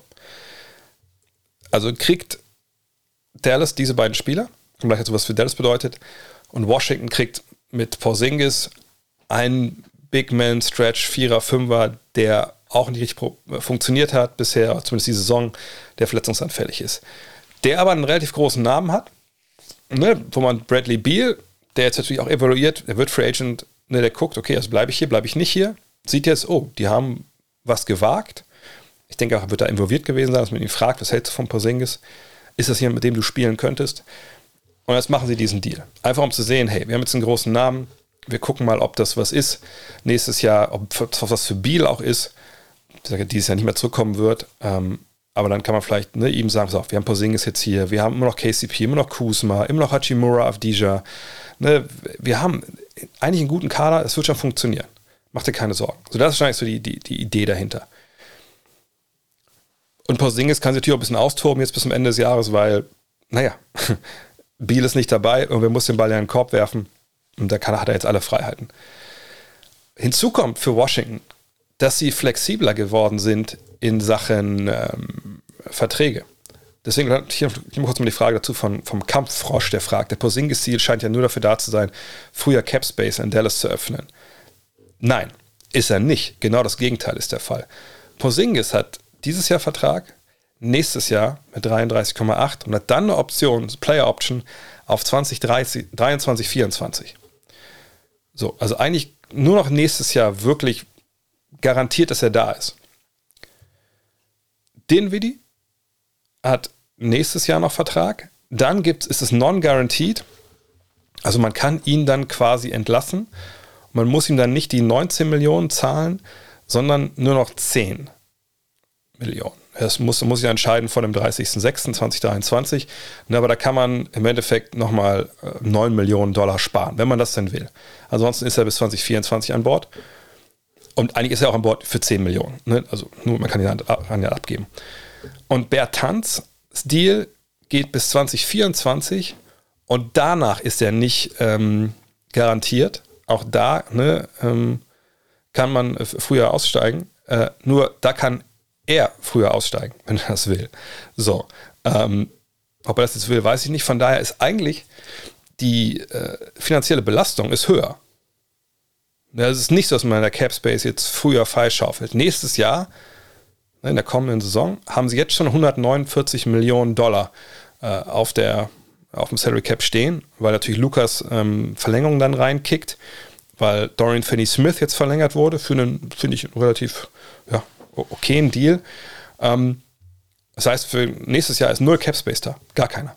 So, und im Jahr drauf, 2023, je nachdem, was man dann mit, mit Dinwiddie äh, macht. Reggie Bullock hat dann auch so einen, so einen nicht garantierten Vertrag. Äh, da könnte ein bisschen was zur Verfügung stehen, aber ansonsten bleiben nur so Exceptions. Also es ist nicht so, dass man da jetzt äh, Geld spart. Man, man zahlt eigentlich mehr Geld im, im Endeffekt. Nicht absurd viel mehr, aber gerade Bertans, der noch mal ein Jahr länger Vertrag hat, ne, da muss man jetzt schauen, dass man die in die Spur kriegt äh, und dass die halt äh, funktionieren. Und das ist jetzt die Problematik natürlich für, für Jason Kidd und Co.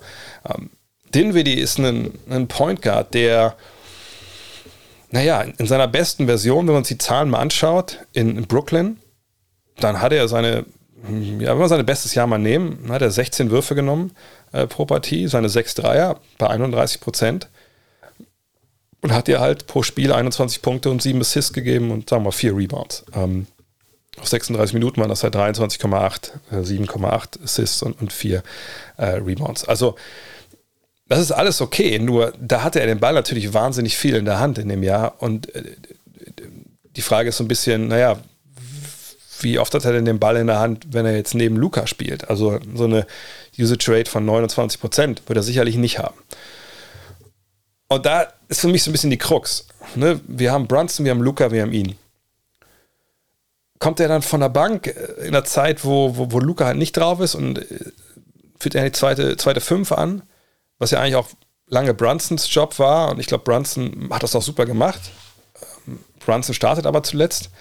Haut man alle drei in die erste fünf. Das ist schon extrem schwer, finde ich, das jetzt so auf Anhieb zu beurteilen. Ähm, ich finde, er ist nicht der perfekte Partner für Luca, weil er natürlich eben den Dreier nicht so gut trifft. Ähm,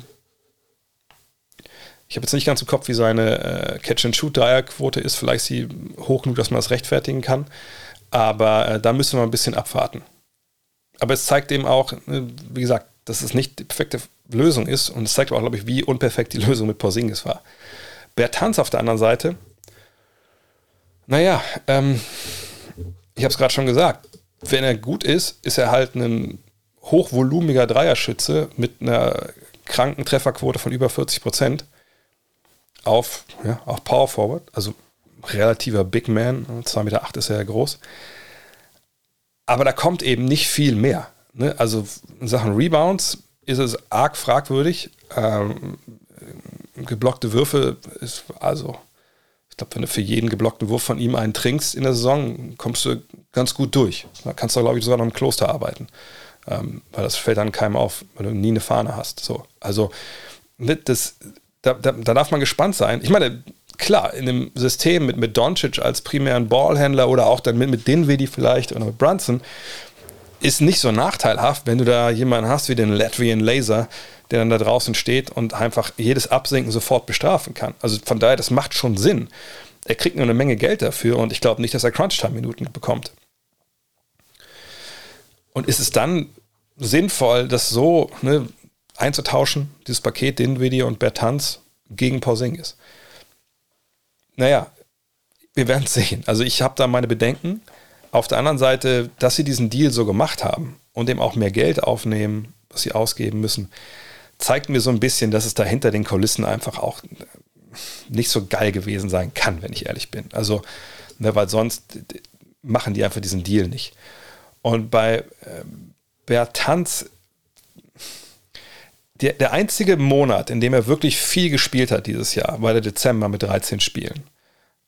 Und da hat er dann auch ein relativ hohes Volumen an Dreiern genommen, also 61 Stück, und hat da dann 41 Prozent getroffen. Das war sein bester Monat bisher. Ne? Hat er auch 16 Minuten gespielt. Das war alles gut. War trotzdem ein Plus- und Minus- und Minus-Spieler, aber wie gesagt, das ist auch mal so eine Teamgeschichte. Wenn er reinkommt und er gibt dir halt einfach ne, die Dreier, er ist dann derjenige, der wirklich ähm, am Ende des Tages das Feld breit macht für die, für die Jungs, die driven ne, und fügt sich da gut ein, dann ist das sicherlich okay, aber er macht nicht den Riesenunterschied. Und wenn wir uns angucken, wie jetzt dann so eine, die, die große Rotation aussieht, naja, dann haben wir jetzt Dorian Finney-Smith wahrscheinlich weiter als, ich denke mal, unterm Korb wird es wahrscheinlich weiter so, ich denke mal, die erste fünf, wahrscheinlich ändert sich da gar nichts, ne? dass du halt Brunson und, und Doncic hast, Bullock, DFS und Dwight Powell und dann hast du von der Bank Dinwiddie, ähm, wahrscheinlich dann für Luca wird er kommen ähm, und auf den großen Positionen kommen dann von der Bank eben Maxi Kleber, Marquis Chris, ähm, kommt natürlich dann auch äh, am Ende des Tages dann Bertanz mit rein, der noch natürlich ganz andere, äh, Quali andere Qualitäten hat als die anderen Jungs von der Bank, wie, wie, wie Boban oder, oder, wie anderen Big Men alle heißen. Von daher warten wir es ab. Ähm, mehr Druck auf Luca, mehr, wo man gar nicht glaubt, dass es noch geht. Aber viele ändern, glaube ich, wird sie einfach nicht. Hoffentlich ändert sich was aus Mavs Sicht intern, dass man da vielleicht, wenn es so Störungen gab, dass man die jetzt nicht mehr hat. Ähm, aber das ist jetzt kein Deal, der ein absoluter No-Brainer ist, der, der Nico Harrison wie auf dem Podest erhebt, sondern das muss erstmal jetzt funktionieren. Und da darf man sehr gespannt sein. Und wer weiß, vielleicht ist auch die Denke, hey, wir haben jetzt zwei Verträge, ne, A 17, 18 Millionen, statt einen A 33, 34 Millionen, wenn ein Spieler der große Fragezeichen hat, ist vielleicht leichter ne, für, für Dinwiddie und äh, Bertans nochmal einen anderen Deal zu finden. Ne, mal abwarten bin echt auf jeden Fall sehr gespannt, wie das jetzt die nächsten Tage und Wochen funktioniert.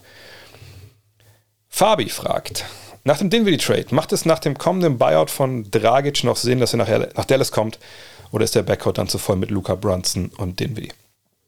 Ich glaube nicht mehr, dass er jetzt nach äh, Dallas kommt. Da gab es auch noch andere ähm, Interessenten. Da wurden auch die Clippers zum Beispiel genannt, was ich sehen würde. Ich glaube auch die Bucks hatten, waren mitten in der Verlosung jetzt irgendwie ich denke, die Minuten im Backcourt, weil es alles Ballhändler sind, die den Ball in der Hand brauchen, da glaube ich, das ist dann wahrscheinlich für, für Dragic eher keine Option. Ich denke, ne, wie gesagt, Clippers, äh, Bucks, Miami nach wie vor.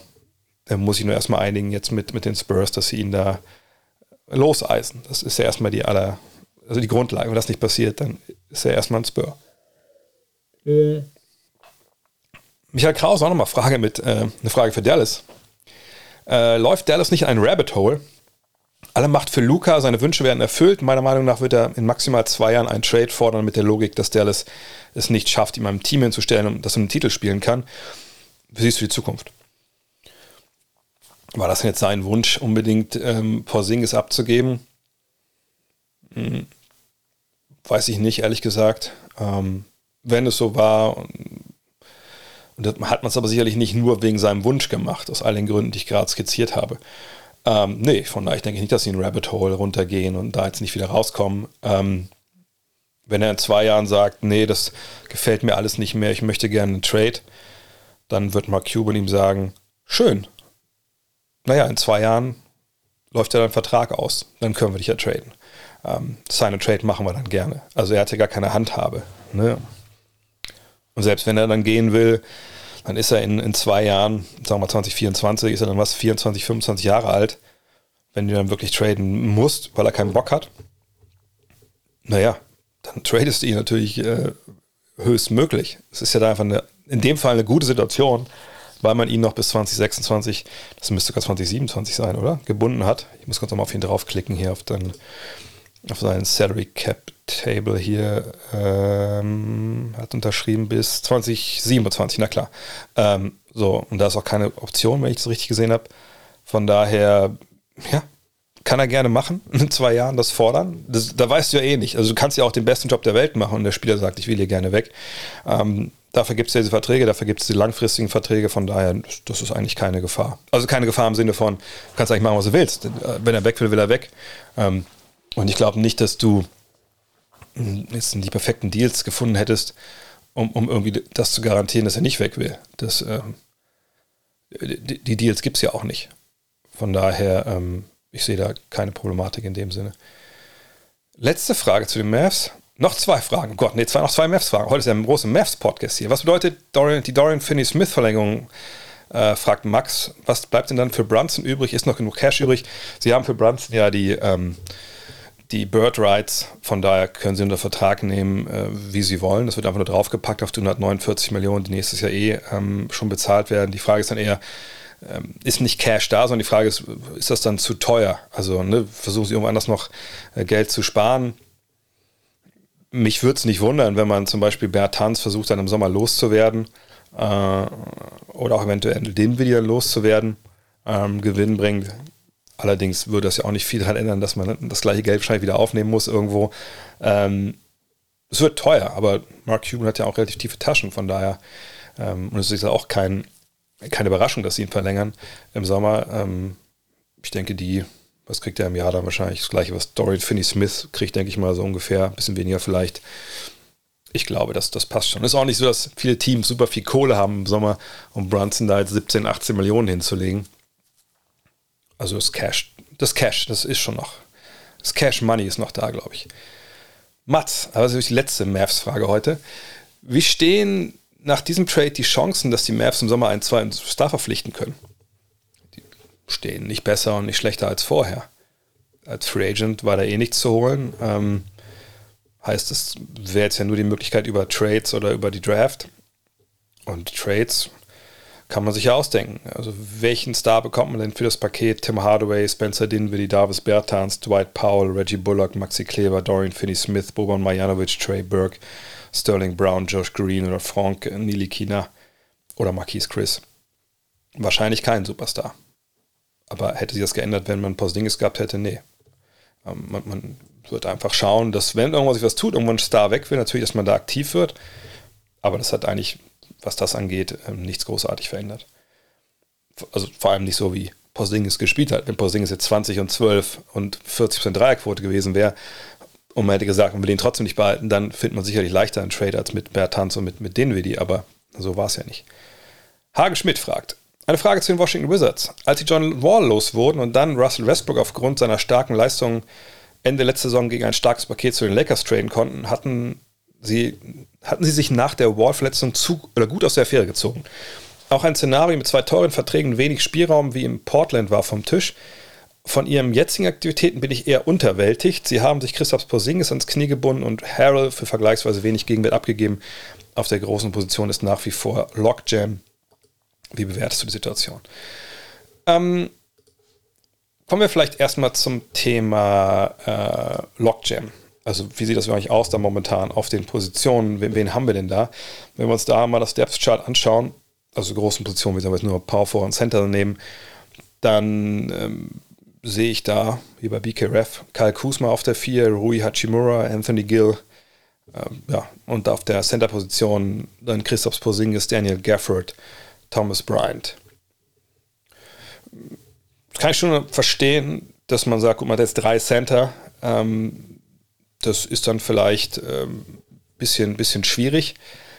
Auf der anderen Seite sehe ich jetzt Kai Kusma nicht unbedingt als jemanden, der auf der 4 spielen muss, ähm, sondern der auch durchaus mal auf die 3 rutschen kann. Gut, da ist auf Dija ähm, auch beheimatet, aber das dürfte eigentlich keine Problematik sein. Also ich glaube, man kann, wenn man will, da echt relativ groß spielen und das wäre auch eine ziemliche Aufgabe dann, glaube ich, stellenweise für, für den Gegner. Also sagen wir mal, die gehen so in die kommende Saison. Und du hast dann ähm, eine erste Fünf mit, mit Bradley Beal, der ja durchaus auch auf dem Ball, am Ball agieren kann, sicher auch sollte. Du hast äh, Kentavious Caldwell Pope daneben.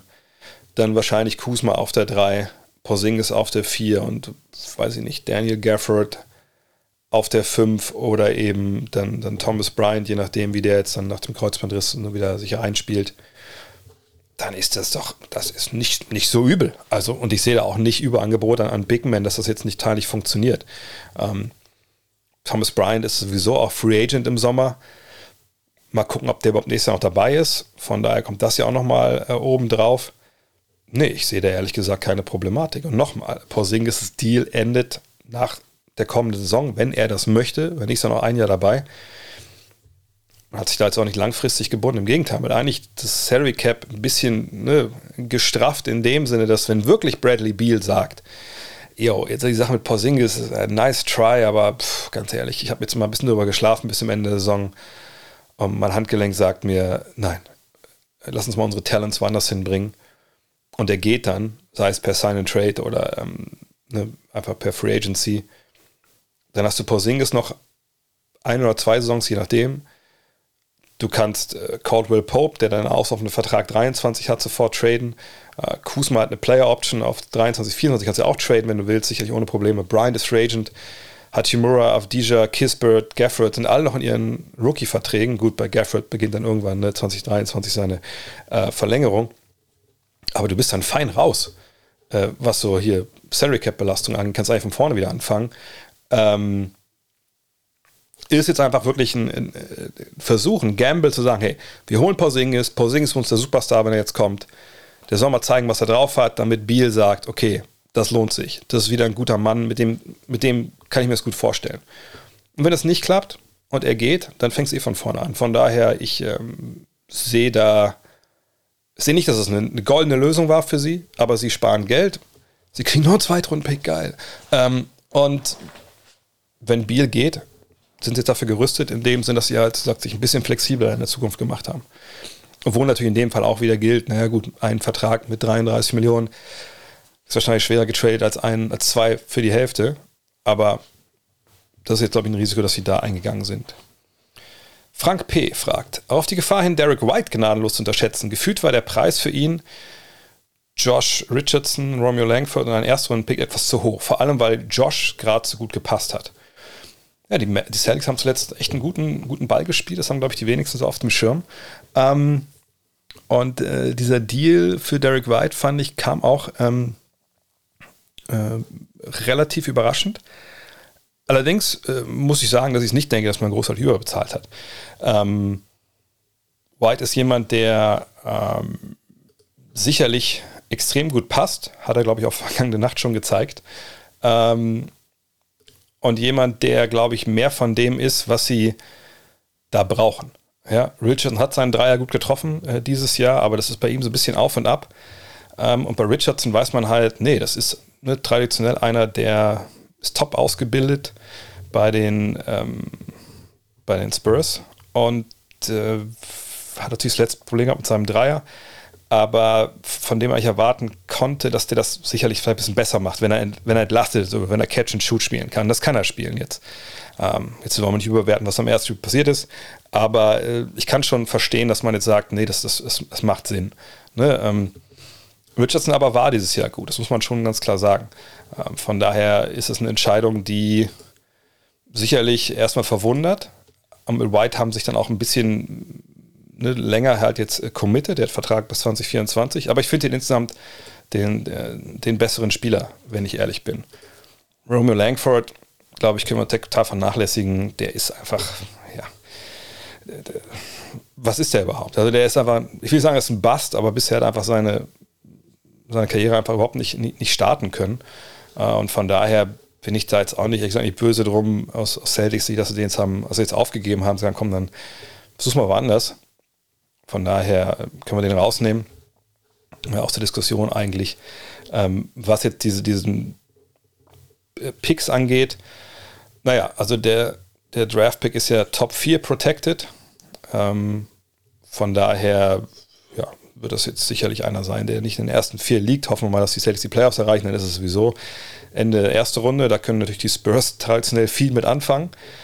Ähm, naja, und Imo Doka kennt natürlich auch ähm, Derek White ne, von seiner Zeit in, in, die waren noch beide gleichzeitig in San Antonio, glaube ich, ne? Äh, von daher auch da ist ein bisschen, ne, der weiß, was er von ihm will, was er von ihm erwarten kann. Es ist okay. Ähm, ich glaube, es war auch noch so ein, genau, die können auch 2028 noch die ersten Picks tauschen. Ja, mal gucken. Man wartet natürlich, dass man da wahrscheinlich dann ungefähr, bis man da besser ist als, als äh, San Antonio. Zeigt so ein bisschen, dass die, die Leistung von Josh Richardson dieses Jahr, ähm, also zumindest bei den Boston Celtics, ein bisschen als Ausreißer wahrscheinlich gesehen wurden. Ähm, sonst hätte man ihn sicherlich, da äh, hätte man nicht so viel noch dazugeben müssen.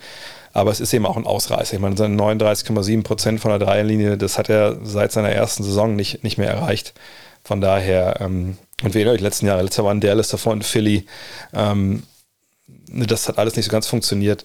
Von daher, ja, Derek White ist der beste Spieler. Da haben sie ein bisschen mehr bezahlt, aber eigentlich sagt nicht Langford in dem Sinne, sondern einfach die, äh, die Draft-Picks. Aber das, das kann ich schon, schon verstehen. Thomas Mülverstedt. Ist Derek White ein Upgrade zu Dennis Schröder aus seiner Sicht? Immer hat, er, hat White noch einen relativ langen, hochdotierten Vertrag. Hm, es sind ja andere Spielertypen. Derek White ist jetzt nicht unbedingt ähm, ein Point Guard in, dem Sinne, er kann das mal spielen, so ist nicht.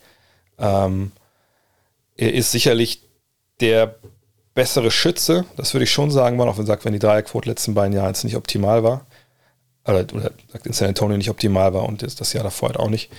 Aber auch da war, glaube ich, eine Verletzung im Spiel. Er ist ein, glaube ich, ein Spieler, der, wie soll ich sagen, also Dennis hat ja seine eigene Art Basketball zu spielen. Also nicht seine eigene, sondern er hat diese eine Art, Speed, Pick and Roll, Drives. Ne? Das kann er wahnsinnig gut. Aber das brauchen sie vielleicht auch nicht. Ne? Und ich denke wirklich, dass sie ähm, einen, Schützen haben wollten, der besser passt neben, äh, neben Marcus Smart. Äh, einer, der den Ball bewegt, etc. Ich sage nicht, dass Dennis den Ball nicht bewegt, aber ne, Dennis ist jemand, der mit dem Ball halt stark ist. Und das ist bei White vielleicht ein bisschen anders. Ähm, und wie gesagt, die hatten Dennis eh verloren. Ne? Dennis hatte nun mal diesen Vertrag, wo klar war, sie können ihn nächstes Jahr nicht, nicht halten, ne? weil er woanders wo sicherlich mehr angeboten bekommt. Ähm, und jetzt für ihn noch Platz unter dem Salary Cap freischaufeln, das war dann wahrscheinlich auch nicht der Plan. Ähm, auch weil da es sicherlich immer noch Fragen nach dem Fit gab. Und jetzt mit, äh, mit, mit White hat man nach dem Jahr noch zwei Jahre äh, Vertrag. Das passt soweit. Ähm, und man muss jetzt irgendwie Dennis nicht für, das heißt, man hat Dennis ja getradet, aber man muss jetzt irgendwie nicht gucken, dass man äh, irgendwie ihn für, für einen Draft-Pick abgibt oder so, sondern man hat ihn ja für Daniel Tyson im Endeffekt gedealt, der auch dann sicherlich hilft. Ähm, von daher, nee, ich würde es gar nicht so sehr ähm, auf, ähm, also die beiden aufeinander beziehen wollen, denn ich, ich, ich glaube, ähm, dass es eher darum ging, dass sie einen, einen, anderen Spieler da wollten und sie wussten, sie können Dennis nicht halten. Und vielleicht muss man so auf Dennis beziehen, ehrlich gesagt, aber ihr wisst, was ich meine. Glaube ich jedenfalls. Weiß ich es überhaupt selbst in dem Punkt. Egal. Es war eine wilde Deadline.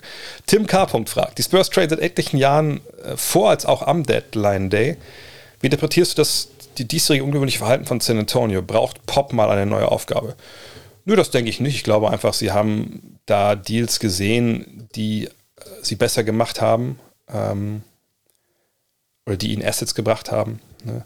Und wo sie einfach gesagt haben, okay, dieses Jahr, wir spielen ja eh in, in dem Sinne ich will sagen, wir spielen um nichts. Ne? Wir sind natürlich noch im Rennen um, um äh, Platz 10 mit dabei.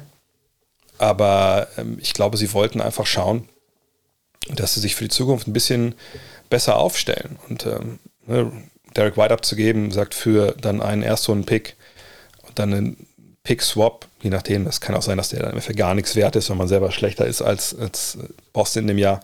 Ähm, das kann man, glaube ich, nachvollziehen. Auch weil man, glaube ich, im Endeffekt dann, ich gucke mal ihr Salary Cap nochmal an, nicht, dass ich da Blödsinn erzähle. Ähm, genau, man ist jetzt echt auch flexibel. Ich meine, nächstes Jahr, ähm, je nachdem, was sie mit Zach Collins machen, dessen Deal ist nicht garantiert, ähm, genauso wie der von Kate's, Cater Bates Job, Trey Jones und Jock Landell, die kann sie alle cutten, wenn sie wollen. Dann haben sie nächstes Jahr schon Platz am Salary Cap, also einiges. Und aller spätestens dann 2023 können sie richtig in die Vollen gehen. Da haben sie noch nicht mal 50 Millionen, äh, die sie eigentlich fest aufgeben bis jetzt. Und ähm, klar, Kelton Johnson werden sie dann verlängern, aber sie können ein paar Moves machen äh, nächstes Jahr. Mal Dragic werden sie rauskaufen, sicher Satoranski genau das gleiche. Ob sie Lonnie Walker jetzt verlängern, mal gucken. Ne? Aber ich glaube, sie sind jetzt wirklich so an einem Punkt angekommen, dass sie so sukzessive den Kader zurückgebaut haben im Sinne von, hey, ne, die Großverdiener sind alle jetzt weg. Wir gucken, dass wir die Youngster so weit haben, dass sie übernehmen können. Eben Murray macht das ja momentan grandios. Ne? Ja, gut, Doug McDermott, ob der jetzt grandios macht, ist eine andere Frage, aber ne, Murray als relativen Youngster. Pöltl spielt das gut. Zach Collins sah jetzt in Ansätzen aus wie, wie ein Spieler, den man vielleicht noch in, in den kommenden ne, Monaten ein bisschen weiterentwickeln kann. Der hat ja enormes Verletzungspech äh, zu Beginn seiner Karriere. Mal gucken, wie das weitergeht bei dem. Ne? Und, und, dann kann man jetzt anfangen, sich so den, den Grundstock, sind ja schon länger dabei, ne, ihres neuen Teams aufzubauen. Und vielleicht kriegt man irgendwie einen Trade hin für einen Star. Ne? Vielleicht kriegt man einen, einen Free Agent. Mal gucken, ist ja nicht so leicht für San Antonio, aber sie sind zumindest in der Situation, äh, dass sie da mal gucken können. Und so läuft es halt da. Small Market, da wird entwickelt und eigentlich ist es ja die gleiche Aufgabe, die Greg Popovich immer hatte, nur dass er jetzt eben nicht die, die Stars dazu hat. Von daher, äh, ja, ich glaube, sie wollen einfach schauen, dass sie flexibel sind und diese Möglichkeiten für die Deals, die sie hatten, ähm, die waren ja auch gut. Und von daher, äh, außerdem haben sie das auch noch, die haben ja auch noch einen Erstrunden-Pick bekommen, der wahrscheinlich in Zweitrunden, zwei Zweitrunden-Picks wird aus, aus Toronto. Von daher, ja, äh, das hat Sinn gemacht, was sie gemacht haben. Weiter geht's mit Bjane. Wie siehst du Brocktons Zukunft in Indiana? Kann er mit Halliburton ein gutes Duo bilden oder wird er die Pacers verlassen?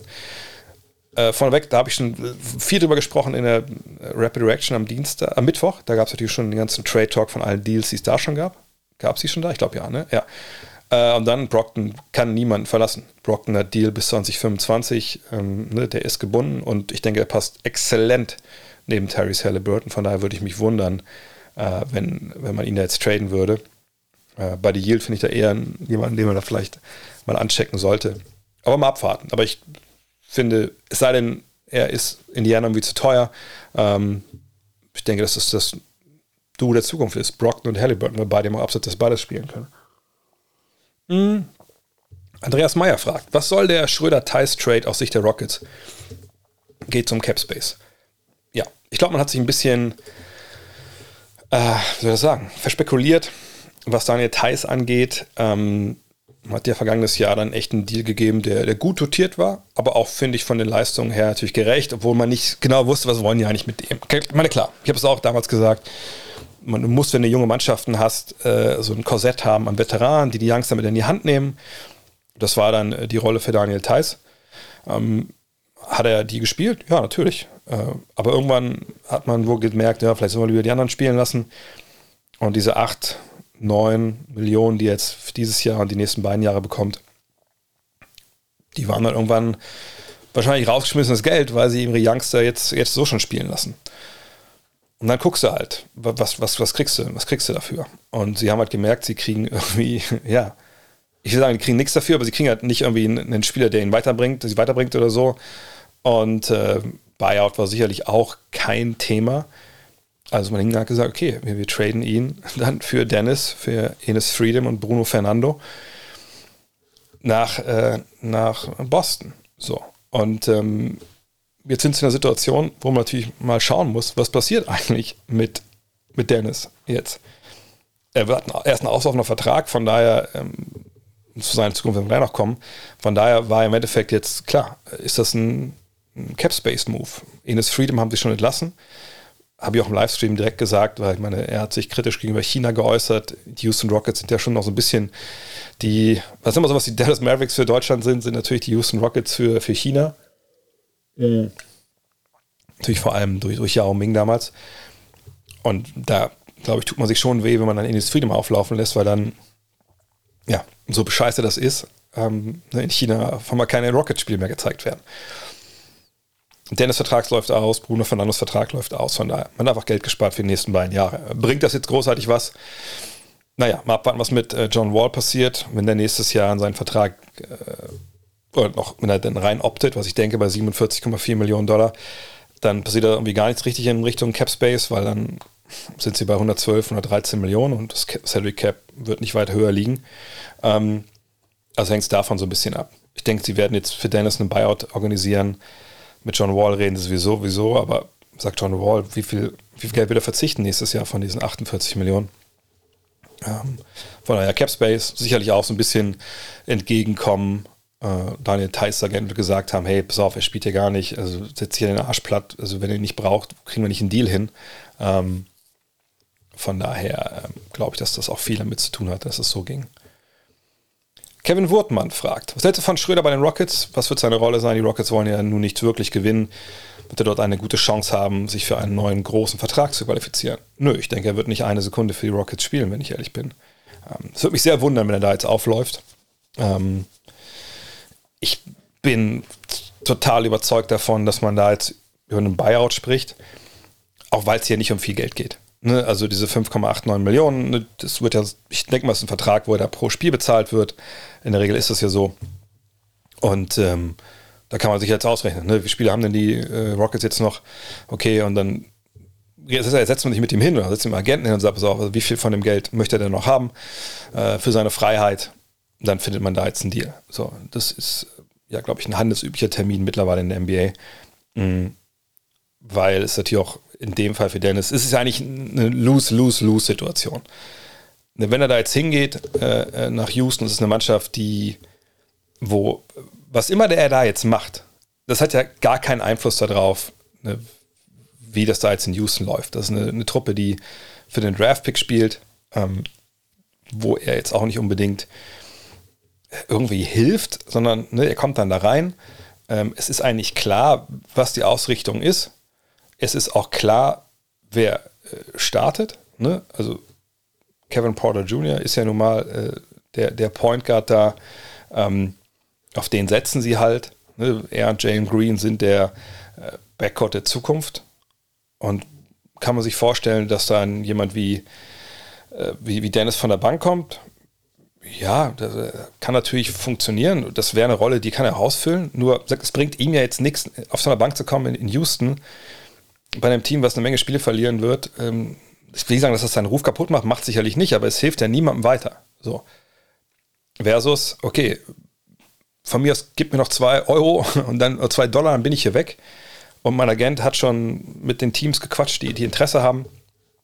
Und dann gehe ich per Waiver Wire, keine Ahnung, na, zu den Clippers, zu den Bucks, whatever. So, ich kann mir auch vorstellen, dass da schon auch genug, genug Gespräche auch schon gab, sicherlich ähm, mit seinem Agenten. Und dann, dann geht er dahin. Und dann hoffentlich zu einem Playoff-Team, wo er eine gute Rolle spielen kann von der Bank. Vielleicht ist Denver eine Idee. Aber Denver hat schon genug Backup-Point Guards, denke ich. Ähm, ne, und dann kann er da sich hoffentlich empfehlen für den nächsten Vertrag. Ist, also er muss ja nicht irgendwie herausragend geil performen, um überhaupt einen neuen Deal zu bekommen. Alle wissen, was er kann. Ne, die Situation muss natürlich stimmen, aber er, er für ihn selber wäre ein Buyout und dann sagt Playoffs spielen, performen, zeigen, dass es läuft, vorne wie hinten Vollgas geben.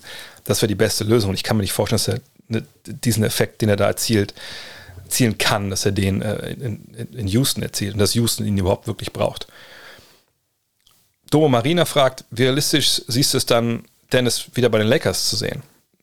Total unrealistisch. Also ich glaube, die Lakers wäre eine denkbar schlechte äh, Lösung für, ähm, für Dennis Schröder. Weil, naja, also ich meine, Kendrick Nunn, auf den warten, mal, warten sie jetzt schon relativ lange. Ähm, ich denke, der wird vielleicht auch gar nicht mehr spielen dieses Jahr. Aber du hast Russell Westbrook, ähm, der auf der 1 spielt. Taylor Horton Tucker kann den Ball mal in die Hand nehmen. Und natürlich vor allem LeBron.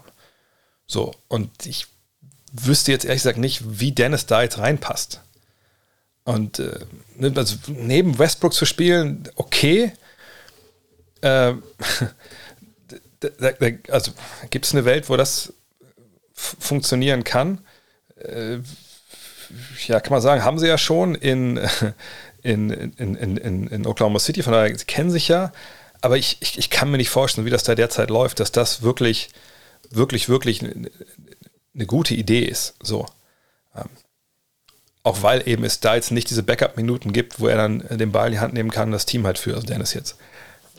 Ich, und dann kommt natürlich dazu, dass alles so ein bisschen awkward ist, dass er da halt den, den Vertrag ausgeschlagen hat, dass es dann ja gar keine richtigen Verhandlungen gab, dann in der Offseason, sondern dass man direkt Westbrook geholt hat.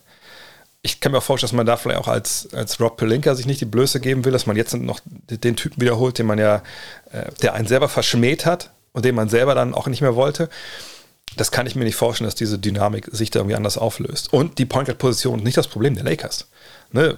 So schlecht es Westbrook stellenweise macht, da gibt es ja ganz, ganz andere Baustellen. Auf dem Flügel, überhaupt, dass die nicht zusammenpassen in vieler Hinsicht. Aber eben auch, dass sie einfach auch nicht wirklich über längere Zeit alle da waren und Vollgas gegeben haben. Von daher, nee, ich, ich glaube nicht, dass das ein, ein, Team für ihn ist. Nochmal, also für mich die Mannschaften, wo ich denke, wo er wirklich, äh, wo sie ihn sich anschauen werden, die Bucks werden ihn sich anschauen, die Clippers werden ihn sich anschauen. Ähm, wen habe ich noch vergessen jetzt? Äh, Wer habe ich auch genannt? Oh Gott, oh Gott, seht ihr mal, mal. Bin, schon, bin schon fertig nach was, anderthalb Stunden hier, Podcast, bin nicht mehr belastbar. Ähm, also es gibt echt eine Handvoll Teams, wo es sehr mehr Sinn macht, ihn zu holen, als ähm, die Lakers.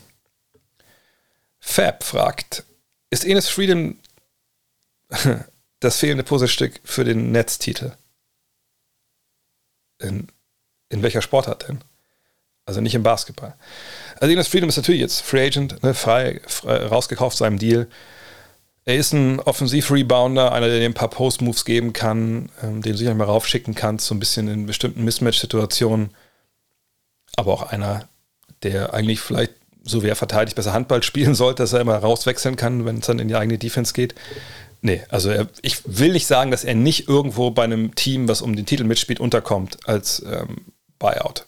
Das, denke ich, kann passieren sag, wenn diese Teams, denen das egal ist, was er dann so dann Richtung China und so geäußert hat, das muss man ja mal sehen, ob das wirtschaftlich dann nachteilig ist. Mhm. Aber seine defensiven Probleme, Can't Play Canter, das kennt ihr vielleicht noch, die sind sehr, sehr gut dokumentiert, gerade in den Playoffs. Von daher kann ich mir ehrlich gesagt nicht vorstellen, dass da irgendwie, ähm, ja, dass irgendwer ihn jetzt als fehlendes Puzzlestück ansieht. Ich meine, klar, jedes Stück aus dem Puzzle, was fehlt, Klar, äh, ohne, also selbst das kleinste Stück, was dann nicht dabei ist, ne, ist dann Teil zum Erfolg. Aber ähm, der kann dir keine Crunch-Time-Minuten spielen in der Liga, das von der, oder in den Playoffs. Von daher würde ich nicht sagen, dass er für irgendein Team da entscheidend ist. Lukas Brunt gefragt, um wen müssen die Lakers sich im Buyout-Markt bemühen, um dieses Team auch nur ansatzweise wettbewerbsfähig zu machen? Und ist es sinnig, sich bei einem 37-jährigen LeBron James so Zeit zu lassen? Also erstmal glaube ich nicht, dass die Lakers sich Zeit gelassen haben. Die Lakers, das war jetzt zu lesen, waren in vielen Gesprächen, aber es gab eben keinen Deal. Auch weil natürlich das nicht äh, NBA 2K22 ist, wo man einfach dann sich die, dass man einen Spieler einfach dann auf den Trademark packt und dann sieht man, okay, die Spieler kann ich bekommen, dann schlägt man einfach zu. So ist es ja nicht. Ne, du musst dich ja schon mit, klar kannst du mit vielen ähm, Mädchen oder viele Frauen können mit, mit, mit vielen Jungs äh, zu einem Abschlussball oder irgendwo in Disco gehen wollen und mit den ganzen Abend tanzen. Aber wenn die andere Seite das nicht will, dann geht es halt nicht. So. Und dann ist ein Nein eben auch Nein. Von daher, ich glaube nicht, dass sie sich Zeit gelassen haben, sondern sie haben einfach keinen Deal gefunden. Wir auch. Also wer im Kader der Lakers weckt den Begehrlichkeiten? Taylor Horton Tucker? Plus was? Für wen? So, also, ne, dass, dass sich jetzt die Lakers wieder auf die faule Haut gelegt haben, Rob Pelinka sein Telefon abgemeldet hat, das ist, das ist Blödsinn. Da müssen, muss man ganz klar sagen. Und sie sich bemühen müssten, ja, also zulässig zu sagen, um alles, na, um alles wäre Blödsinn. Also, sie haben natürlich ähm, mit vor allem LeBron einen Ballhändler, ne, der Würfe für sich andere kreieren kann. Sie haben mit Anthony Davis, zumindest in der Theorie, hm, in der Praxis ist es ja momentan einfach nicht so, einen der absolut besten Basketballer der Liga. Und sie haben dann mit Westbrook einen Point Guard, der die allabendlichen Triple-Double geben kann, große Defizite aufweist äh, in, in, Sachen Spielverständnis manchmal und äh, äh, ja, stellen wir das Slapstick-Turnover liefert, aber trotzdem natürlich eine Qualität hat. Und dann hast du eine äh, ganze Reihe von Rollenspielern angeführt, von Kamala Anthony, Malik Monk, Terran Horton Tucker, ähm, Avery Bradley, Wayne Ellington, ich lese die Reihe einfach mal vor, jetzt hier Austin Reeves, Dwight Howard, Trevor Reeser, ne, wie sie alle heißen, die, naja, entweder eine gewisse Qualität jetzt haben und die halt einbringen können oder eben auch eine, eine, gewisse Qualität haben, die sie nicht einbringen können, weil sie an anderen Stellen einfach wahnsinnig fehlende Qualität haben. Also was ich sagen will, ist, was ich vor der Saison schon meinte, ne, die haben Shooter im Team, die haben auch stellenweise Verteidiger im Team, aber die haben ganz wenig Leute, die beides gleichzeitig können und, und äh, ne, die man dann auch gut zusammen spielen lassen kann. Und dieser Mix ist halt bisher nicht richtig erfolgreich, auch weil natürlich die, die, die beiden wichtigsten Spieler eben LeBron und, und AD ziemlich viele Spiele verpasst haben. Ich meine, sie haben 56 Partien hinter sich und verrückterweise der einzige, der wirklich fast immer dabei war in 55 Partien, ist Russell Westbrook. AD 35, LeBron 40 oder 39. Ähm, ne, Kamala Anthony und Monk waren in 50 Spielen dabei. Also, das ist alles total wackelig und, und, und passt nicht zusammen. Und äh, in der Realität ist es so, die Spiele, die sie brauchen, werden sie nicht bekommen. Also 3D-Kandidaten, ne, die den Dreier treffen und verteidigen, auf den Positionen 2 bis 5 ja, fünf sowieso nicht. Sagen wir mal zwei bis vier. Ich sehe nicht, wo sie die herbekommen. Also beim besten Willen sehe ich das nicht. Und dann kommt es immer wieder darauf zurück, was ich Anfang der Saison sage. Wenn die in den Playoffs gewinnen wollen, dann müssen sie über die Physis kommen, die von LeBron, von Davis und auch von Westbrook ein gutes Stück weit ausgeht. Dann müssen Anthony, Monk, äh, Taylor Horton Tucker eigentlich auch, aber da habe ich keine Hoffnung mehr dieses Jahr. Ähm, ne, Bradley, Ellington, die müssen irgendwie alle ihre Dreier treffen, Ariza. Ähm, wie sie alle heißen, ähm, damit das entlastet wird, müssen hinten halbwegs verteidigen und AD muss halt in Supernova-Form sein, die er dieses Jahr noch nicht erreicht hat. So. Aber dass da jetzt ein Buyout kommt, äh, um das Team wettbewerbsfähiger zu machen, sehe ich nicht. Kann, es kann Buyouts geben, die ihnen helfen, aber der entscheidende Schritt dahin, nicht mehr so ein mittelmäßiges Team zu sein, was vorne und hinten nicht zusammenpasst, das muss von innen kommen. Das kann nicht von außen kommen, nicht zu dem Zeitpunkt der Saison. Keith fragt, dein Zwischenfazit von Jason Kidd als Trainer von den Mavs bitte. Ich würde sagen, überraschend gut, ähm, denn man sieht klar defensiv da eine, eine tolle Entwicklung. Ähm, ne, sie sind im Net-Rating Top 10 in der NBA, das ist äh, richtig gut. Kann es offensiv besser werden? Ja aber offensiv war natürlich auch stellenweise ein bisschen schwierig. Ne? Luca hatte seine Probleme, kommen wir gleich noch zu. Äh, Porzingis hat enorme Probleme gehabt. Ähm, aber auch da gibt es also Plays, die sie laufen, die sind zauberhaft. Diese, zum Zungeschnalzen. Torben Adler hat letztens ein paar, paar, Sachen wieder gepostet. Das ist einfach schön anzusehen, äh, vor allem wenn Luca funktioniert. Ähm, von daher würde ich erstmal sagen, ja, ich bin von Jason Kidd positiv überrascht. Ähm, ich glaube, die Probleme, gerade auch früh in der Saison, waren so ein bisschen, ja, wie gesagt, neuer Trainer seit allen Ewigkeiten, dann so ein Dorian Finney-Smith, der dann einfach seinen Dreier nicht gefunden hat, was dann arg problematisch war, auch für, für Luca. Mittlerweile läuft das besser. Von daher, ja, wenn ich eine Note geben würde, zwei wahrscheinlich, ja. Daniel Rosbach fragt, kann es sein, dass du Luca vielleicht für die Saison noch zu, etwas zu kritisch siehst? Der Aufwärtstrend ist ja schon klar erkennbar und ohne den schwachen Start bis zur Verletzungspause würde man ihn, glaube ich, schon wieder eher auf der Trajectory der Playoffs und von Olympia sehen. Schauen wir mal. Ähm, also Doncic bisher 41 Partien, ein paar Dinger verpasst, liegt bei 27, 9 und 9. Da darf man eigentlich äh, nicht drüber meckern.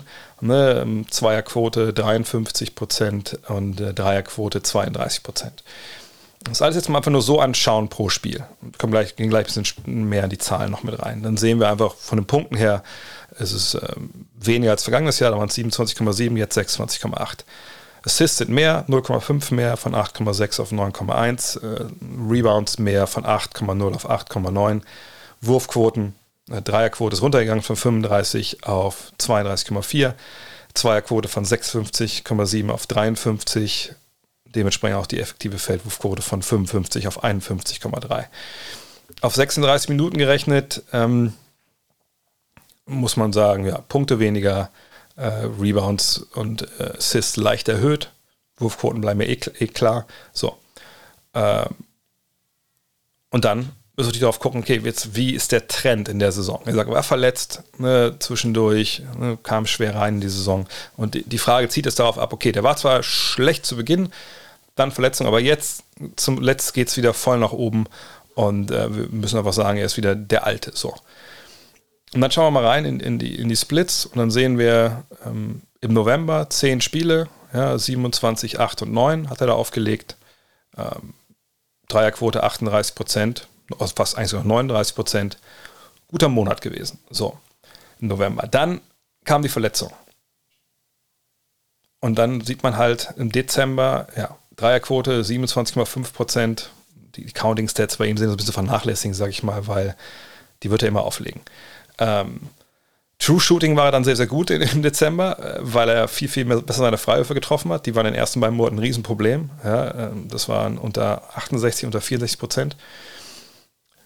Und dann jetzt im Januar, Februar, das kann man jetzt mal zusammennehmen, weil das im Januar 15 Spiele, da war er eben dabei komplett. Jetzt die fünf Spiele im Februar, ähm, die er gemacht hat, kann man dazu nehmen.